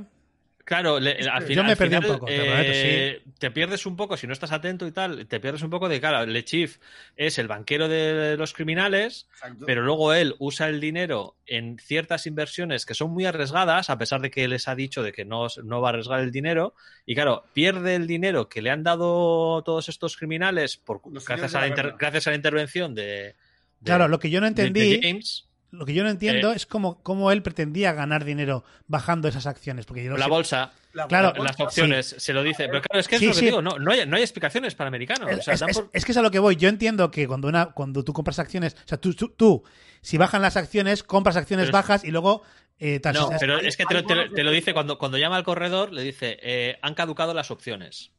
Son opciones sobre acciones. Entonces, claro, es un concepto financiero que no se molestan en explicar. Pues eso, yo, el- yo que no entiendo de claro. números, me pierdo porque yo entiendo que en la bolsa lo que tiene que hacer es, es comprar cuando está abajo, o sea, es decir, y que, Pero que es- eso, que es, eso- luego es- al eso subir es vendas. el, eso es el nivel 1 de la bolsa. O sea, el, Bueno, nivel- pues- el nivel 1 de la bolsa es voy, compro o voy, vendo. Yo estoy en el menos no tres. pierdo, Claro, no. claro, pero aparte de eso tienes muchos más niveles por encima, porque tú puedes no comprar, sino comprar una opción para comprar más adelante. Claro, pero en, Y- el, en el GTA, mira, y, por ejemplo, y comprar diciendo que esto va a subir a 40 y lo compro ahora a 38, pero en realidad es eh, 40. O sea, claro, pero mira, en el los, futuros y todas estas cosas. En el GTA, por ejemplo, en el GTA, tú tienes varias misiones en las que tú, tú estás jugando en bolsa, ¿no? Tú empiezas en bolsa. Entonces, tú tienes misiones en las que tú eh, eh, destrozas una instalación de una compañía porque has comprado acciones de su competencia. Entonces, sabes que van a subir las de la competencia al bajar las otras. Y entonces ahí ganas dinero. Eso yo lo entiendo. El GTA es para mí. Yo ese sí lo entiendo. Esta, esta, esto de, de hacer daño a la empresa para ganar dinero no lo entiendo. Le Esta Chief operación vende, vende sus acciones de la empresa esta, que ahora no me acuerdo cómo se llamaba, vende las acciones que tenía, a pesar de que el corredor le dice que estaban subiendo, y él lo que tiene son opciones de compra, De pero a un precio muy bajo. Sí. Mm. Entonces él vende las acciones a un cierto precio, destruye el prototipo, o eso es su plan, entonces las acciones se van a hundir y con el mismo dinero que, que vendió vuelve a comprar tropecientos millones de acciones a, a un precio muchísimo más barato. Pero como no consigue destruir el prototipo, las acciones siguen subiendo y pierde pues todo lo que había las- al haber invertido en opciones sobre acciones a un precio bajo, todo ese dinero lo pierde y, y de- desaparecen los millones que le habían dado los señores de la guerra. Y entonces es cuando tiene que hacer la partida de, de póker eh, en, el, en el Casino Royal, en, en Montenegro, que es la- el tema central de, Sí, sí, de de la la película. Eso sí lo entendí. Cuando ha perdido 100 millones y para recuperarlos hace una partida en el que el- el buy-in es de 10 millones, esto lo entendí, porque ese, ese sí que es mi idioma. El del póker sí que es mi idioma. Pedazo partida, eh, por cierto.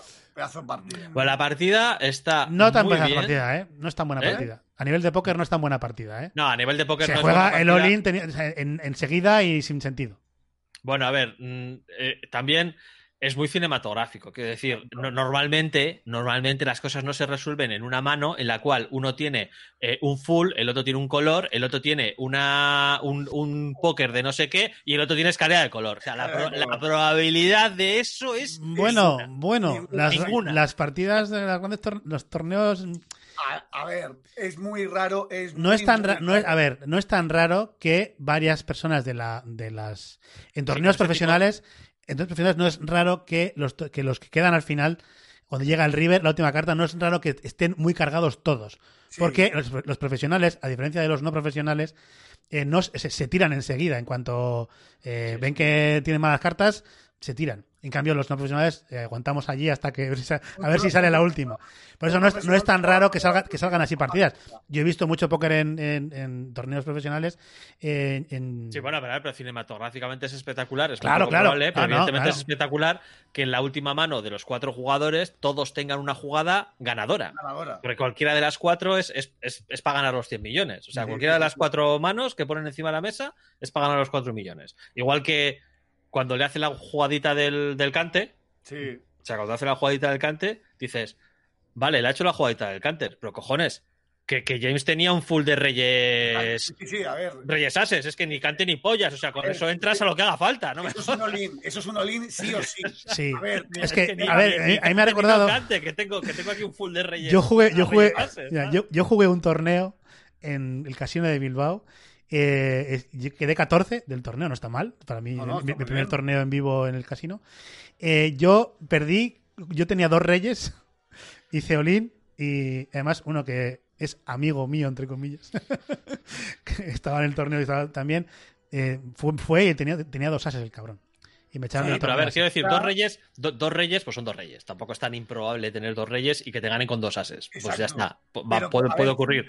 Pero un full, Claro, un, un full de ases reyes, tío. O que le ganó con un póker. Que, que le, ganó le- con un le- póker. claro, le- le ganó con un poco de cuatro jotas, pues, pues ya está. O sea, que bien. Pues no, vale, te engaño con el cante. No, bueno, es que aunque no hagas el cante, también hubiese entrado. Exacto. Sí, sí, vamos, no, no, desde luego, en un full de reyes y vas, A vas a ver, que, muerte. que eso es un all-in, que eso- en, en cualquier caso siempre es un all-in. Bueno, siempre Bueno, no. Pero bueno, aparte eso de eso, que- la, la partida, la partida está muy emocionante. O sea, se le ocurran para que una partida de póker sea emocionante, que esté bien. Ves cómo van cayendo los distintos jugadores, es cómo se hacen las pullitas entre ellos, le intentan envenenar.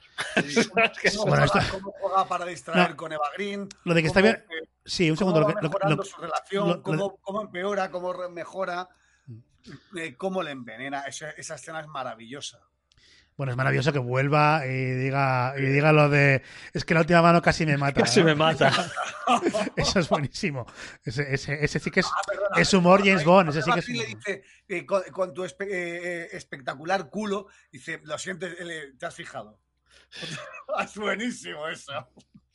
No, hay, hay, conversaciones de doble sentido está muy bien. O sea, Está te- muy tiene bien, muchas de ellas. Hay una escena muy buena ahí eh, cuando hacen el descanso y tienen toda la pelea con, Sí. con los tíos y, de- y demás. Eh, ese, Eva- momen- ese momento cuando eh, Eva Green está destrozada en la habitación, Buenísimo. otro James Bond hubiese llegado y se lo hubiese follado. Sí. Sí. Pero sin embargo, este James Bond es empático, es un ser humano y tiene sentimientos. Entonces lo que hace es llegar y consolarla. y ¿no? ahí Y entonces yo creo que eso es lo que define el nuevo personaje de Sí, James Bond. El nuevo, el nuevo James Bond. Sí. ¿no? Te dices, es James, es, Es- chulo. ¿Es el eh, nuevo. es- Ojo, ¿es el nuevo James Bond, James Bond o es el James Bond de antes de ser James Bond? Claro, estamos en su primera misión. No, pues no, porque el No, personaje ha segudo así en el resto de películas. A ver, 21, 20, 20 películas anteriores era. Claro, yo es que yo he querido creer, al ver este, este reinicio de la saga, he querido, he querido ver eh, que nos presentan a un James Bond pues que tiene sentimientos, que se menos, enamora y tal, menos experimentado. pero sí, que sí. sufre por amor porque pierde a su amor y de ahí que se vuelva más frío y se ponga esa barrera. Es cierto, es cierto, es cierto. Pues es cierto. es- En las siguientes, y las siguientes películas Pues eh, esto- no es tan eh, humano y empático como Es a lo que esta. voy. Yo quiero, no quiero se creer que es, que es como nos están explicando el origen de James Bond, por qué luego era así de frío. Sí, Sí, sí, sí, perfecto. Por, por eso es tan buena esta película. Es que es eso, es que. Bueno, Eva Green está espectacular. Eh, Eva eh, Green. eh, cuando baja, cuando baja a darle el saludo en la partida, eh, bueno, es tremendísimo. O sea, increíble. Aparte que es una actriz maravillosa. eh, es guapísima. aparte que es, que es preciosa. ¿Qué coño? Sí, sí, sí. Me gusta mucho cuando están, eh, cuando llegan al hotel. Eh, también, ¿ves? Jugando con lo del ego que le dice, coge el ascensor y le dice, coge el siguiente que no hay espacio suficiente para mí y para tu ego. Es buenísimo. Están jugando ahí. Sí, porque le había- les habían preparado unas identidades secretas y tal, co- con toda una tapadera detrás, con unos nombres falsos y tal, no sé qué, no sé cuánto. Y llega y dice, sí, ¿a qué nombre de quién tiene la reserva? Bond, James Bond. Y se queda la Eva Green. What the fuck? dice, vale, pues total, pero si el chief está muy bien informado. Mire, sí, pero sí, no, ya sabe". no dice Bond James Bond. No, solo, no dice solo Bond. dice Bond. Porque porque eso, eso lo dice hasta el final. Eso hasta el final no lo dice, que también de ahí Sí, estamos la- la esperando. última escena, ¿no? Sí, y, La última y- frase. y cuando él le, le dice lo que se va a poner y ella le obliga, o le, ha- le ha cogido el smoking Está muy y bien. él se lo prueba y se mira al espejo y dice, ah, pues me queda bien. Sí, Es está muy bien porque uniforme. es, primer- primero le lleva el vestido, un vestido de noche súper escotado, un mogollón de sexy y tal. Y es, de nuevo, el James de siempre, ¿no? De las películas de viejas de Sin Connery y Roger Moore. Y entonces tienes el giro. Y llega, a su, llega a su habitación y ahí va. Pues mira, yo te he comprado un smoking. ¿Sabes? Y ahora te vas y te lo lo- pruebas y tenemos la típica escena que tendríamos con una tía que se pone el vestido, que se le ve el escote, que se mira para atrás, que tal, no sé qué. Pues la tenemos, pero con Daniel Craig. Con él. Delante del ahí- espejo, por, probándose el, el smoking, que le queda fantástico, evidentemente, Sí, sí, sí. y tal. Y... Genial. Y, y ahí eh, se lo gana ella él, eh, eh, ella a él. Ahí sí se nota que em, ahí hay un antes y un después de eso. Y le, le dice, está hecho a medida. Y me dice, sí, le- le- me- te tomé las medidas nada más verte.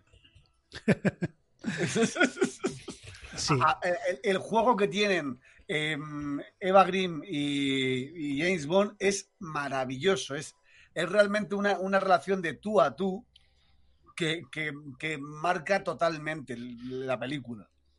Sí.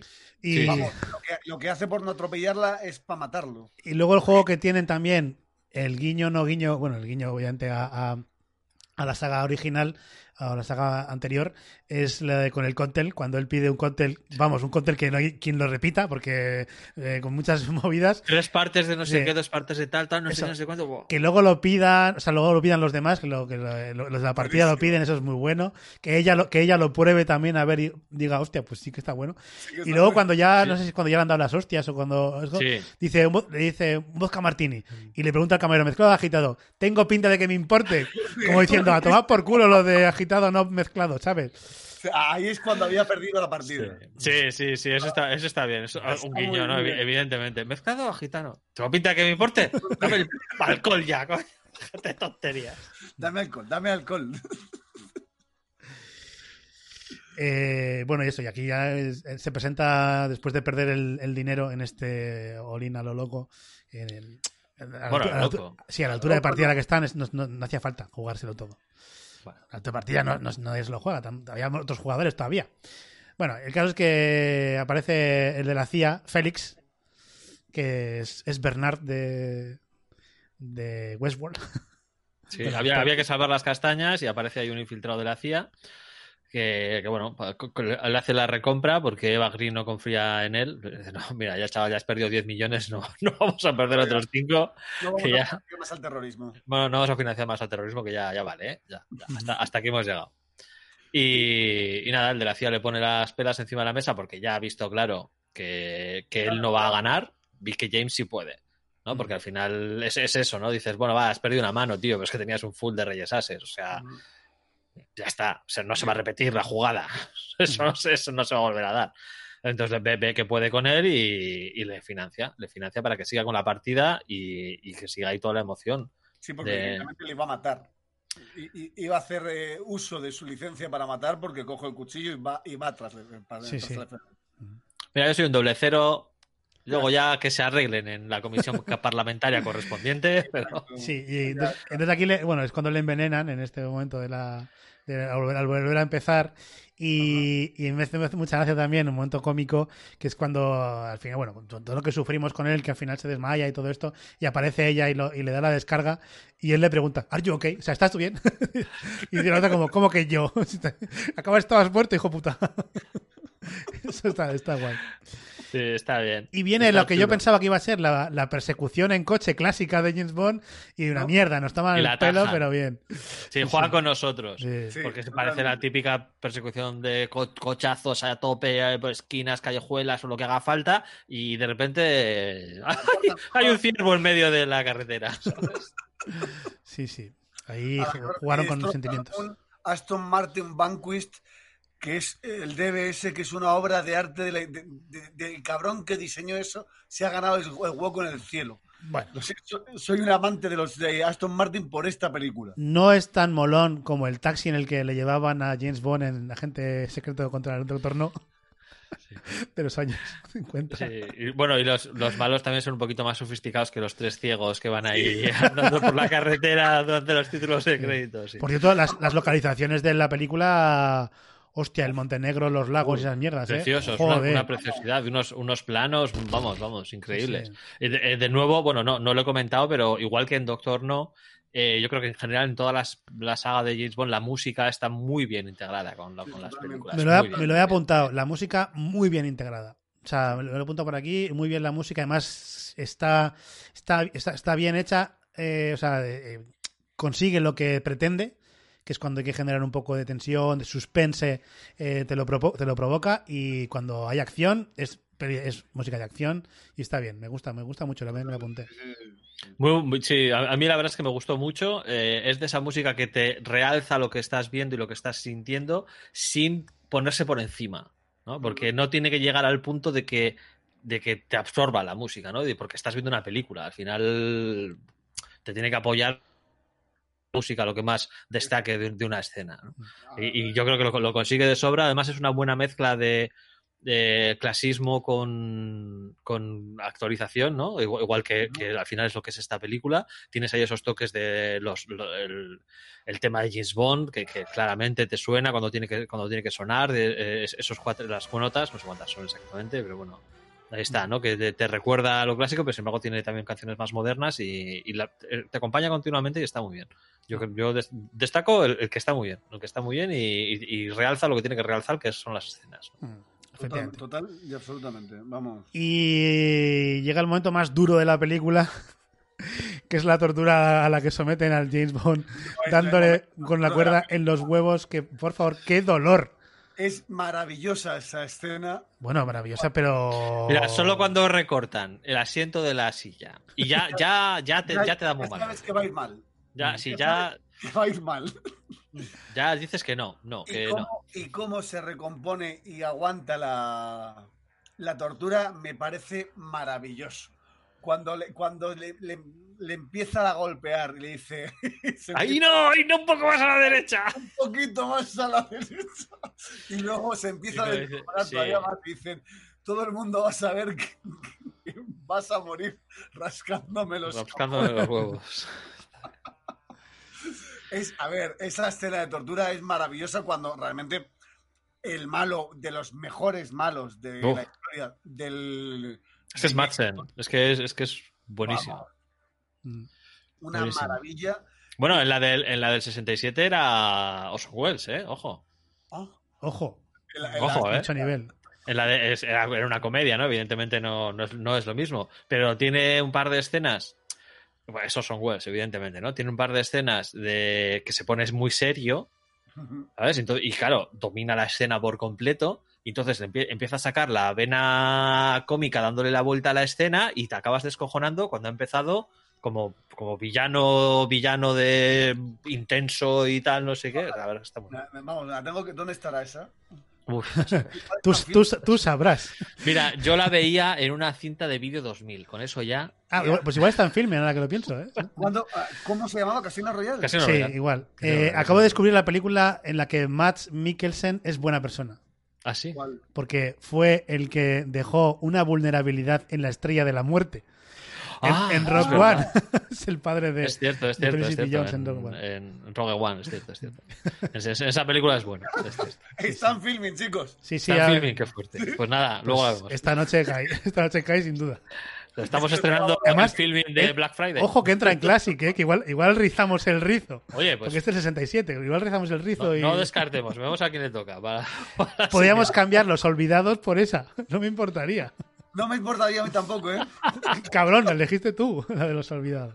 No, no, yo no lo elegí. Sí, sí, yo sí. di las opciones. Eligió el- nuestro público. Ya, o sea ya. que. Bueno, venga, no, no, no nos, dis- no nos dispersemos. Estamos ya en la, en la recta Estamos final. en recta final. del eh, aquí también juegan con nosotros cuando aparece, o están en la playa y aparece un barquito. Bueno, a y, ver, que- uy, el barquito, uy, el barquito, porque haciendo un poco de Eh, guiño a las escenas. sobrevive y sale. Y, Hay, y- hay una cosa, sí, aquí empiezan los múltiples finales, ¿vale? Para, pa- para la gente que, que critica el retorno del rey de que acaba cuatro veces. Bueno, cuatro que se vean o, esta- o doce.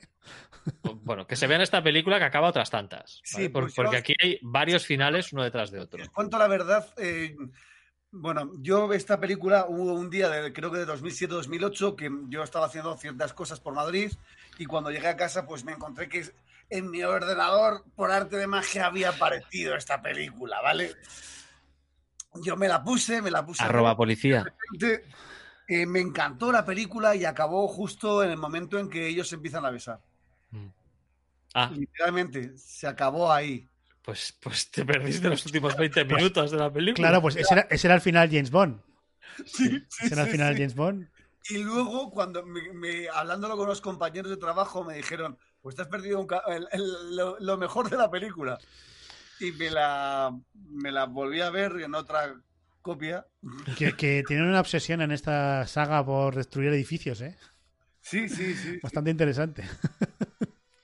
Y la resolución me pareció Sí, maravillosa. tienes, tienes aquí va- varias vueltas y giros muy interesantes. Eh, bueno, y, y luego te, te queda la duda de si Mathieu, creo que es Mathieu, ¿no? De si Mathieu era malo o no. Matisse. Matisse. Que, Pero- que le dice, le dice a Menard, sigue despellejándolo, que porque haya un traidor no, no tiene por qué no haber dos. ¿Sabes? Tú sigues despellejándolo y ya veremos. Sí, pero a cómo mí- responde la tortuga. A mí de estos hay una cosa que, que me parece demasiado exagerado.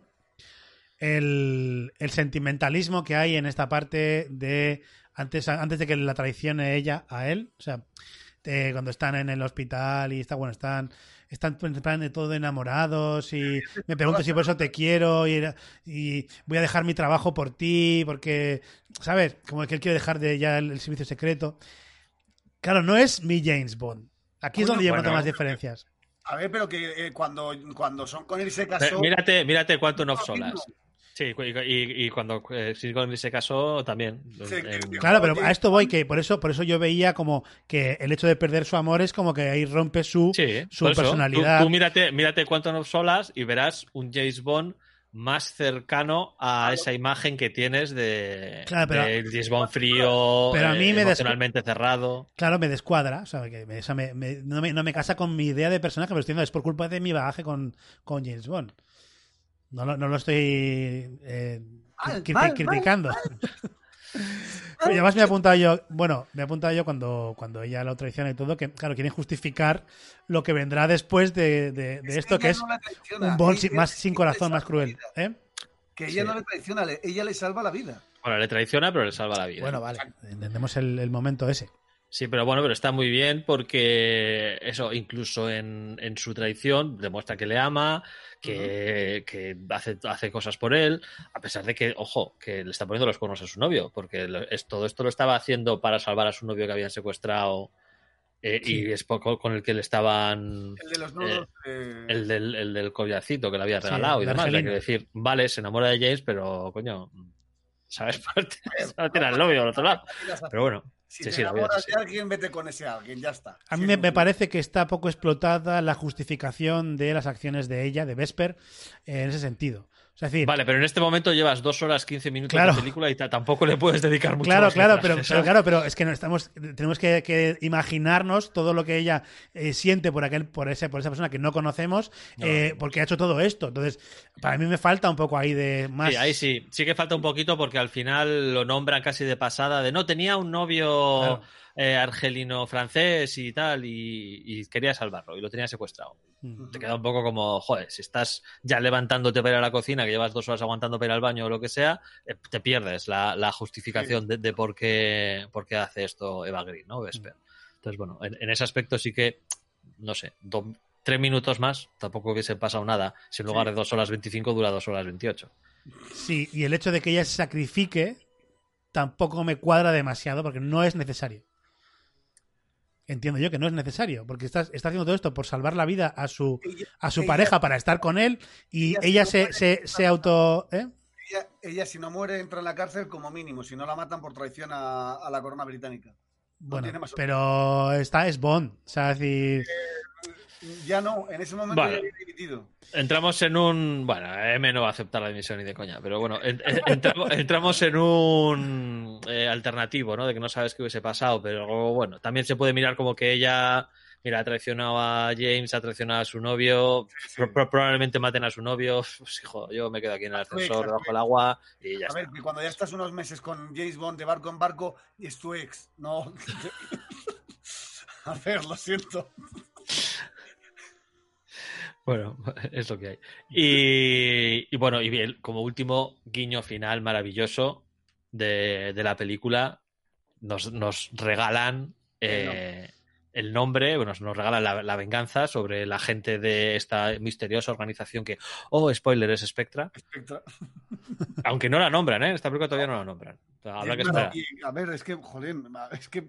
Y, y es bonito que no lo manden porque así tienes el- el- la piedra lanzada durante las próximas tres películas. Sí, sí, sí, está, bien- está bien. Y, y acaba, pues, Bond, James Bond. James y entonces te das cuenta que no lo ha dicho durante toda la película. Y te gusta más todavía que lo haya Sí, dicho. Sí, bueno, yo, me, yo porque estaba esperándolo, porque claro, al no decirlo al principio, dije, a ver qué momento, claro, ya viendo el transcurso de la película, pensé, pues lo dirá al final, porque no lo pueden no decir, y además es como es un Origins, Sí. eh, pues esto tiene que salir al final, y al final sale, y además me encanta porque sale y suena ya el param param. está, eso está muy bien jugado, y ahí, claro, a los que somos fans, pues nos, nos, nos toca, nos toca la patatilla. Acaba la película muy en lo alto. Ese Muy es el tema. Que, que la, bueno, la película ha sido trepidante, con muchísimas escenas de acción, que te mantiene el interés, la trama es compleja, tienes que estar atento, tiene sus vueltas, sus revueltas. Y, y este último final, casi escena post-créditos, porque esto podía ser una escena post-créditos Sí, con, to- con, totalmente. to- con toda tranquilidad, eh, te regala una escena muy guapa, muy interesante, y que encima acaba ahí a tope con, Mm. con Bond, James Bond, y zas, y el subidón de la música. Entonces, Sí, la verdad, toda la escena final de acción, o sea, la caída del edificio en Venecia y todo esto es bastante espectacular. o sea, está, está muy logrado y toda esa, toda esa parte de acción, incluso el, el de las gafas que tiene el esto negro y le clava el clavo justo en el ojo malo, no en el ojo bueno. es decir, le has dejado todavía el ojo bueno. Para Está- que se vea morir. Claro, claro, no, esa está, está- es espectacular, la verdad. Nah, está muy bien. Está muy... A ver, para mí, ya te digo que me- después de ver esta película, eh, subió a unos escalafones que no había subido hasta ahora James Bond, con mucha, mucha diferencia. Ujú. Una actualización real de, a ver, mucho más realista en temas de peleas, en temas de, de que de que te pegan y te hacen daño.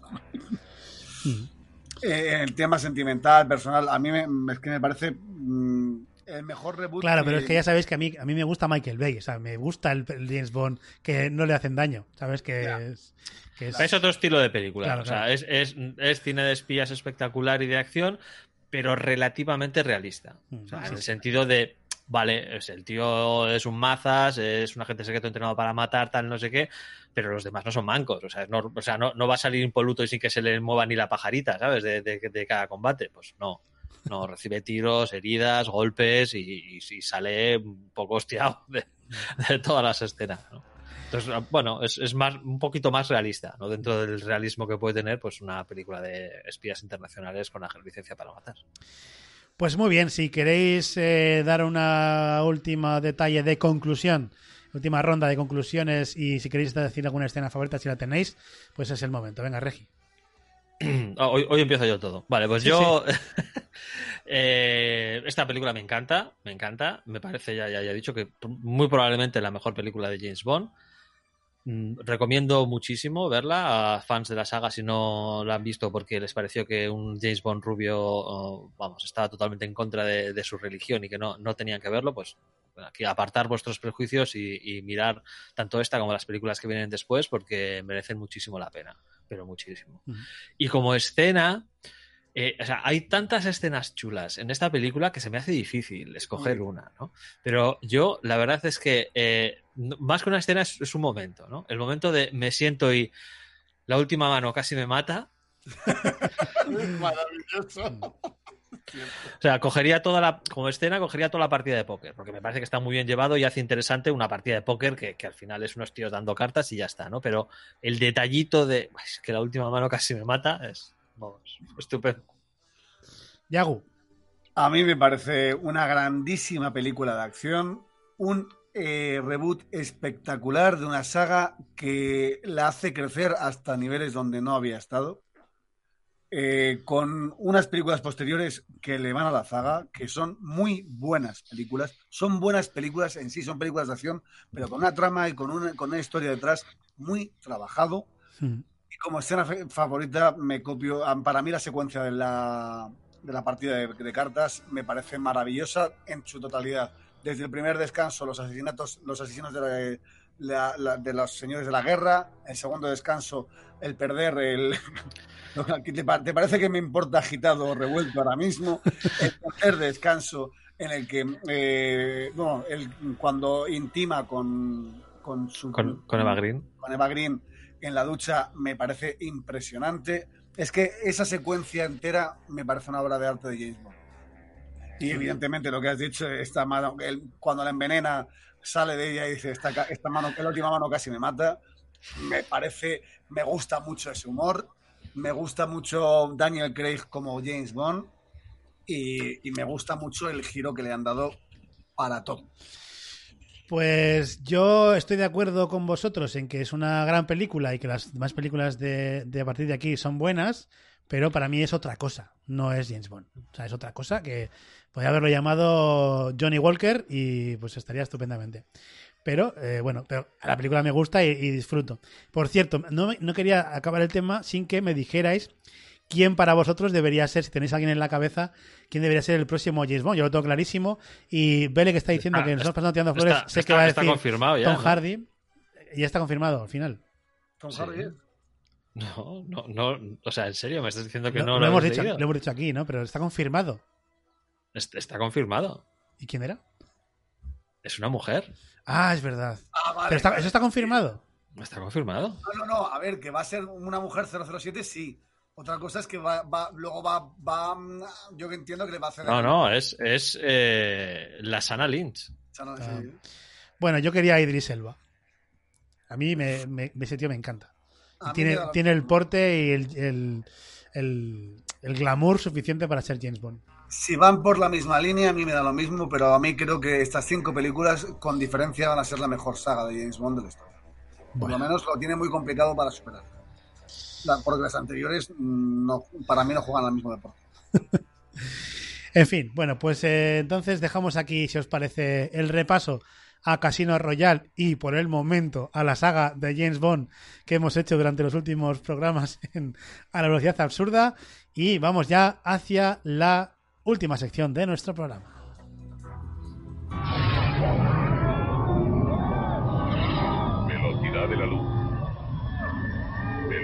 Ridícula. Velocidad absurda.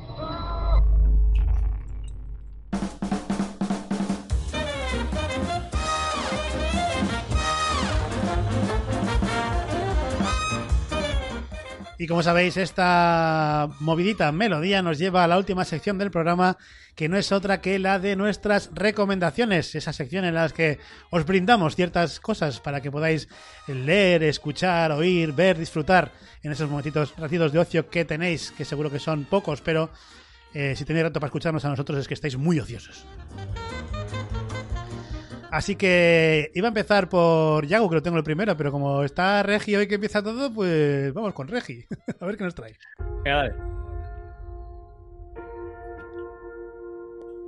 I know this is hard, but I need to ask you some questions about what happened. He tied my hands. He said if I screamed, he'd kill me. No signs of forced entry. Doors and windows were locked. No DNA. Not a single neighbor saw or heard a thing. He brought a blindfold, but nothing to tie her with. Would a shoelace even hold her? You think Marie made up the attack? I'm pretty positive that it happened. Pretty positive or positive? They just kept asking me the same question. How come your story doesn't add up? I wanted to go home. I don't have a victim here. It's bogus. She made it up.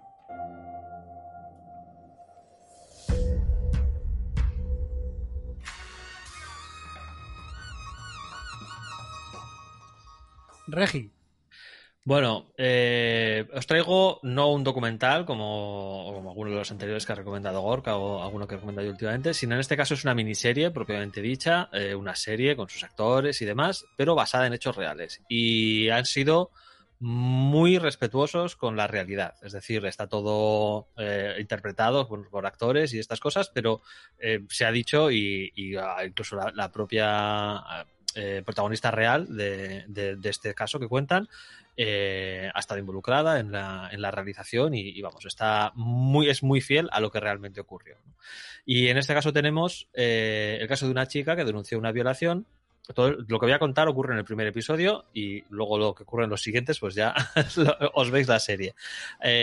Una chica que denuncia una violación y que cuando va a denunciarla, pues bueno, los, los policías que la interrogan no, no, la tratan muy bien, no acaban de creerla, no encajan ciertas cosas de que ella cuenta, porque eh, a, una de sus madres, porque tiene varias madres, madres de acogida, es una chica huérfana que ha pasado por varios hogares familiares, a una le cuenta una cosa, no encaja exactamente con la primera declaración que le hizo a la policía, a un amigo suyo, que es el último con el que habló por teléfono, le cuenta algún detalle más que no había contado en, en la declaración a la policía, cuando va a la comisaría dice otra cosa que no, que no, no, encaja exactamente. El caso es que les huele mal el, el caso y, después de volver a interrogarla con preguntas un poco más incisivas y demás, pues eh, ella acaba confesando que, se lo ha inventado, ¿no? que se lo ha inventado y, y que, pues bueno, pues eh, por motivos que no, no, queda muy claro de, uy, no nos vemos ahora, no queda muy claro de por qué se lo ha inventado y, y retira, la, retira la acusación. Y en paralelo a esto, tenemos un caso no contado en el mismo plano temporal, sino un, caso contado varios años después, eh, de una investigación de una, una, violación cuyos rasgos de lo que ocurre durante esa violación se parecen mucho, muchísimo a lo que esta chica contó. ¿no? Varios años atrás en una ciudad distinta eh, a, este caso original. ¿no? Y a partir de ahí se desarrolla la serie, ¿no? Obviamente nosotros como espectadores ya vemos que, que, pues que ya no se lo ha inventado, ¿no? Y la, la diferencia de trato entre eh, la investigadora de este caso de violación de unos años después y el trato de los policías que, que le dieron a, a, esta chica, pues es, de, es digno de, de, verse y de pensar, Dios mío, esto es real, ¿no? Esto, esto pasó. Yo soy muy fan de la serie Ley y Orden Unidad de Víctimas Especiales y bueno, pues es una serie de televisión, evidentemente con sus eh, licencias y estas cosas para que sea atractiva cinematográfica, pero eh, el interrogatorio que le estaban haciendo a la chavala es que me estaba llevando las manos a la cabeza, ¿sabes? Porque es, es, era como, es que no se puede hacer peor. tú, tú, si te dan un manual de cómo traumatizar una, a una víctima de violación, o sea, lo estás siguiendo, pero a rajatabla, ¿no? ¿Sabes? De, voy a hacerle todas las preguntas que, que, no son adecuadas para traumatizarla de por vida, para dudar de todo lo que dice y para hacerla, para machacarla, vamos, pero, pero, pero a saco, ¿no? Uh -huh. Entonces, bueno, eh, es una serie muy interesante que se desarrolla muy bien eh, pasito a pasito, te, te vas siguiendo la, la, investigación, vas siguiendo en paralelo eh, lo que le pasa a esta chica, porque claro, una vez que sale todo esto a la luz, pues evidentemente haber mentido, haber presentado una denuncia falsa, pues tiene consecuencias sobre sus amigos, sus conocidos, su vida personal, su trabajo, bueno, toda una serie de cosas. ¿Cuántos episodios tiene? Creo que son ocho episodios, seis, seis, seis u ocho, creo que son ocho, ¿no? De 45 50 minutos. Sí, de 45 minutos, buenísima, me encantó, sí, sí. pero me encantó, me encantó, Mm, pues me, encantó. O sea, eh, esta es la que os dije que vi cuatro episodios eh, creo que eran las once y media de la noche, una cosa por el estilo, y mira a ver cuántos más había, porque si había dos, me- o sea, me iba a cama a las Eh. dos de la mañana, aunque fuese martes, creo que era algo por el estilo, y que ya está, o sea, me da igual, me da igual. Pero como eran cuatro, dije, venga, a las cuatro de la mañana no me voy a ir a la cama, que mañana hay que trabajar. o sea, Joder, yo porque- se, puede, se puede ver mañana. Yo porque tengo que ver Casino Royale 67 hoy, si no. Pues buenísima, la recomiendo muchísimo. Me parece una auténtica serie, buenísima. un- pero vamos, eh, se disfruta. Bueno, se disfruta. Eh, la disfrutas mm, Cuando acaba muy bien. por calidad, ¿no? Por- pero, Sí. pero sufres muchísimo mientras la estás viendo, pero muchísimo. ¿No? De, de las injusticias, de, de- de lo que le pasa. No, es- es- es- está muy bien porque la hacen interesante no solo el caso de ella, ¿no? Y lo que y todas las cosas que le ocurren, sino también la investigación de unos años después con ese otro caso de violación que parece estar relacionado, o, o- o eso parece, ¿no? Entonces lo hacen muy interesante tanto a un nivel como a otro, la cosa se va complicando, la trama, cómo van investigando y todo, y es genial. Y no, no, no tiene una resolución fácil en el sentido de que rápidamente ves por dónde van los tiros, o no, no. Tienes varios em, posibles culpables, eh, mm, investigaciones que llegan hasta un punto y crees que ya está todo resuelto y no. Entonces, en, en ese aspecto está, está bastante bien. Muy bien, pues apuntada queda. Creedme, ¿no? Creedme, creedme. Sí. Vamos a ver qué nos ha traído hoy Yagu. Querido amigo, no he hablado con nadie aparte de con mi familia durante todo el verano. Pero mañana es el primer día de clase y... Este año quiero que las cosas sean distintas. Dicen que si consigues hacer un amigo el primer día, vas bien. ¡Eh, saponopato! Venga, saltad, recogedlo, vamos. Si el profesor de lengua es el único amigo que hago hoy, me parece que me voy a deprimir.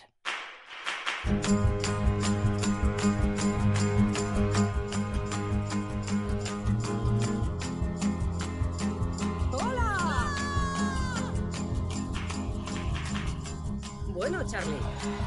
Esto es divertirse. Bienvenido a la isla de los inadaptados. ¿Te gusta el fútbol? Me encanta. ¡Sed agresivos! ¡Pasivo! ¡Agresivos! ¿Qué está haciendo? No te preocupes, lo hace siempre. ¿Crees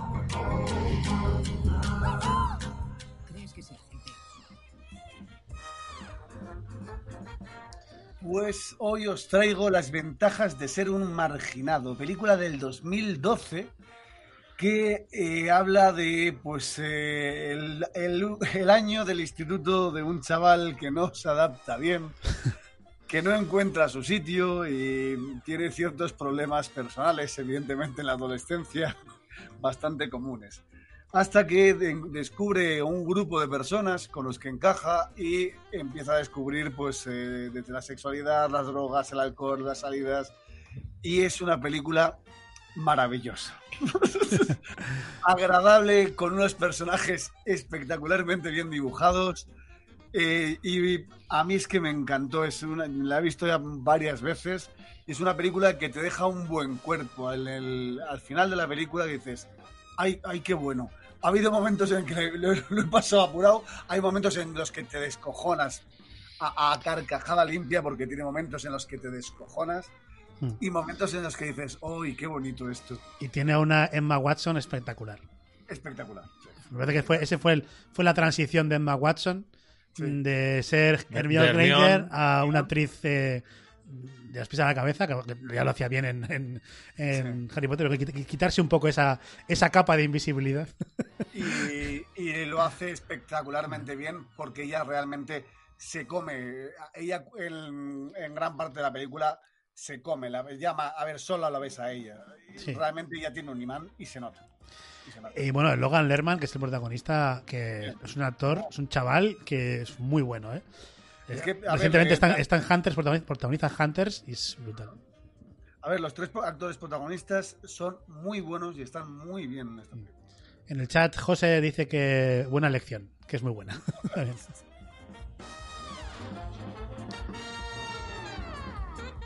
Bueno, pues voy a ir yo con mi recomendación. Eh, si hablábamos antes de un personaje que suele vestir siempre igual, que siempre tiene su combinado cerca para beber su bebida, que fuma con estilo y que siempre nos hace pasar buenos ratos, pues ¿No saben aquel que dicen en un bar del pueblo de la Almunia de Doña Godina, provincia de Zaragoza? Un grupo de amigos estaban jugando al tute, mientras en la tele en la segunda estaban dando un reportaje del profesor Custo.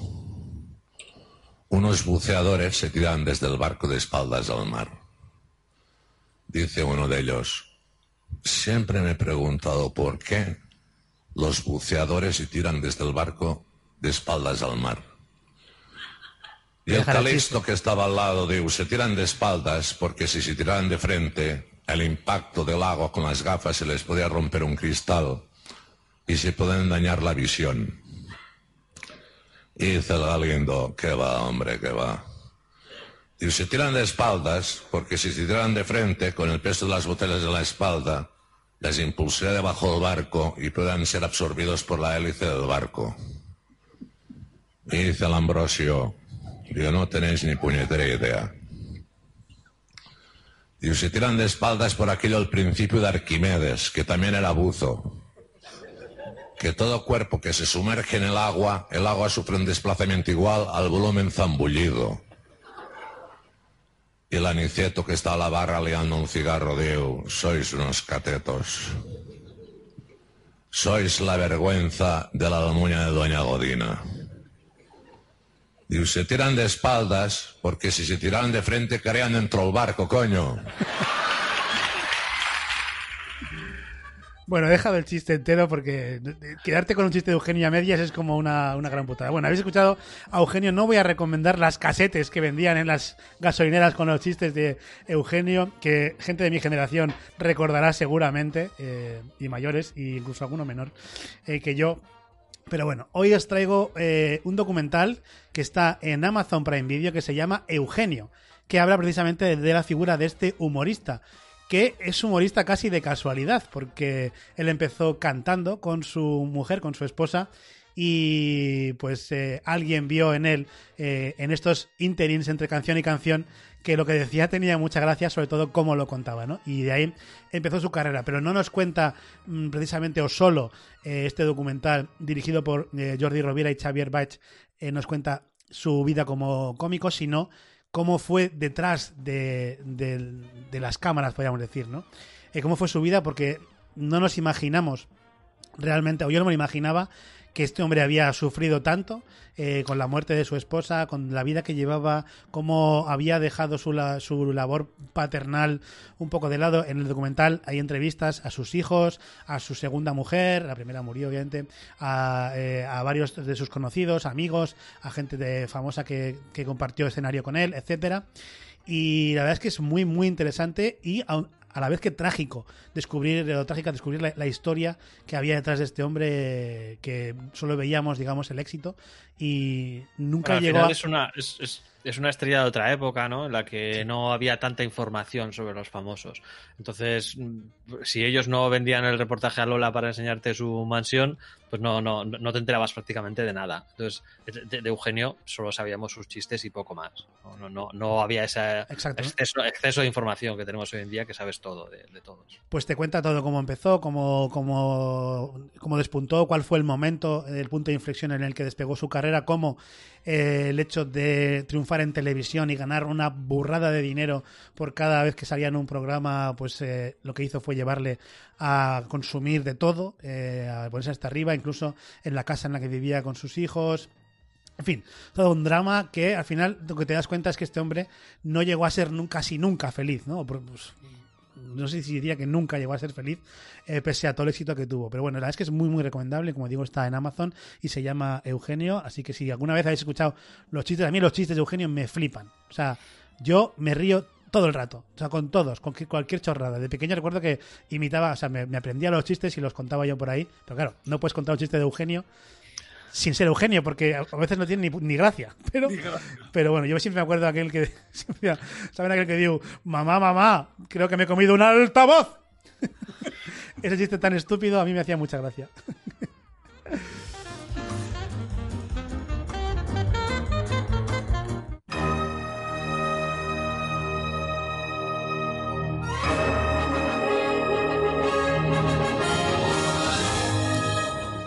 Con las risas de Eugenio y las lágrimas también de su trágica vida, abandonamos hoy la nave espacial del Spaceball para terminar nuestro programa.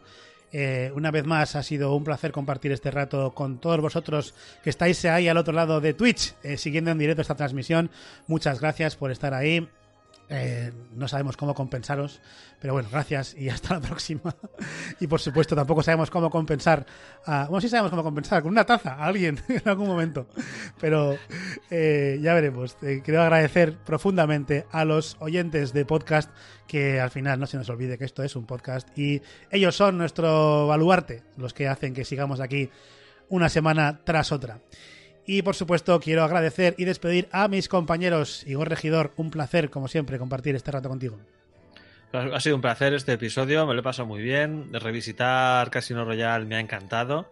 Hacía tiempo que no la veía y aunque sabía que era una película que me gustaba, volver a verla ha sido una, una experiencia estupenda. Uh -huh. Y me ha dado ganas de, de, ver todo el resto de la saga de Daniel Craig. Yo, que creo, creo, que me las voy a, creo que me las voy a ver todas. Yo para, desde. para estar preparado para el estreno.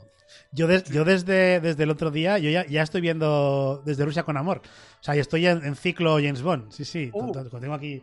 Tengo aquí todas las películas eh, para, para revisitar, así que llegaré en algún momento a Daniel Craig. Igor Yaguno, un placer también compartir este rato contigo. Un gustazo, me ha encantado volver a ver Casino Royale, que yo, yo ya era una enamorada de esta película, que me la he visto seis o siete veces ya.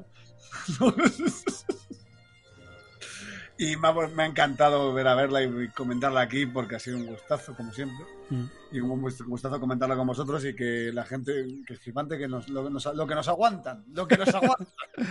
pues efectivamente, eh, y para mí, pese a los flipados que estáis con la película y con Daniel Craig, también ha sido un placer compartir este rato con vosotros. Así que, sin más dilación, me voy a despedir. Eso sí, como decía, nos recordaba Abel en el chat, la semana que viene eh, tenemos Los Olvidados de Buñuel para repasar en Alba Classic, así que no os lo perdáis. Y, ¿por qué no? Ved la película también y así la disfrutamos todos y ya compartimos nuestras opiniones en su momento. Esperemos que nos guste. Yo voy con mucho miedo, pero espero que me, que me guste.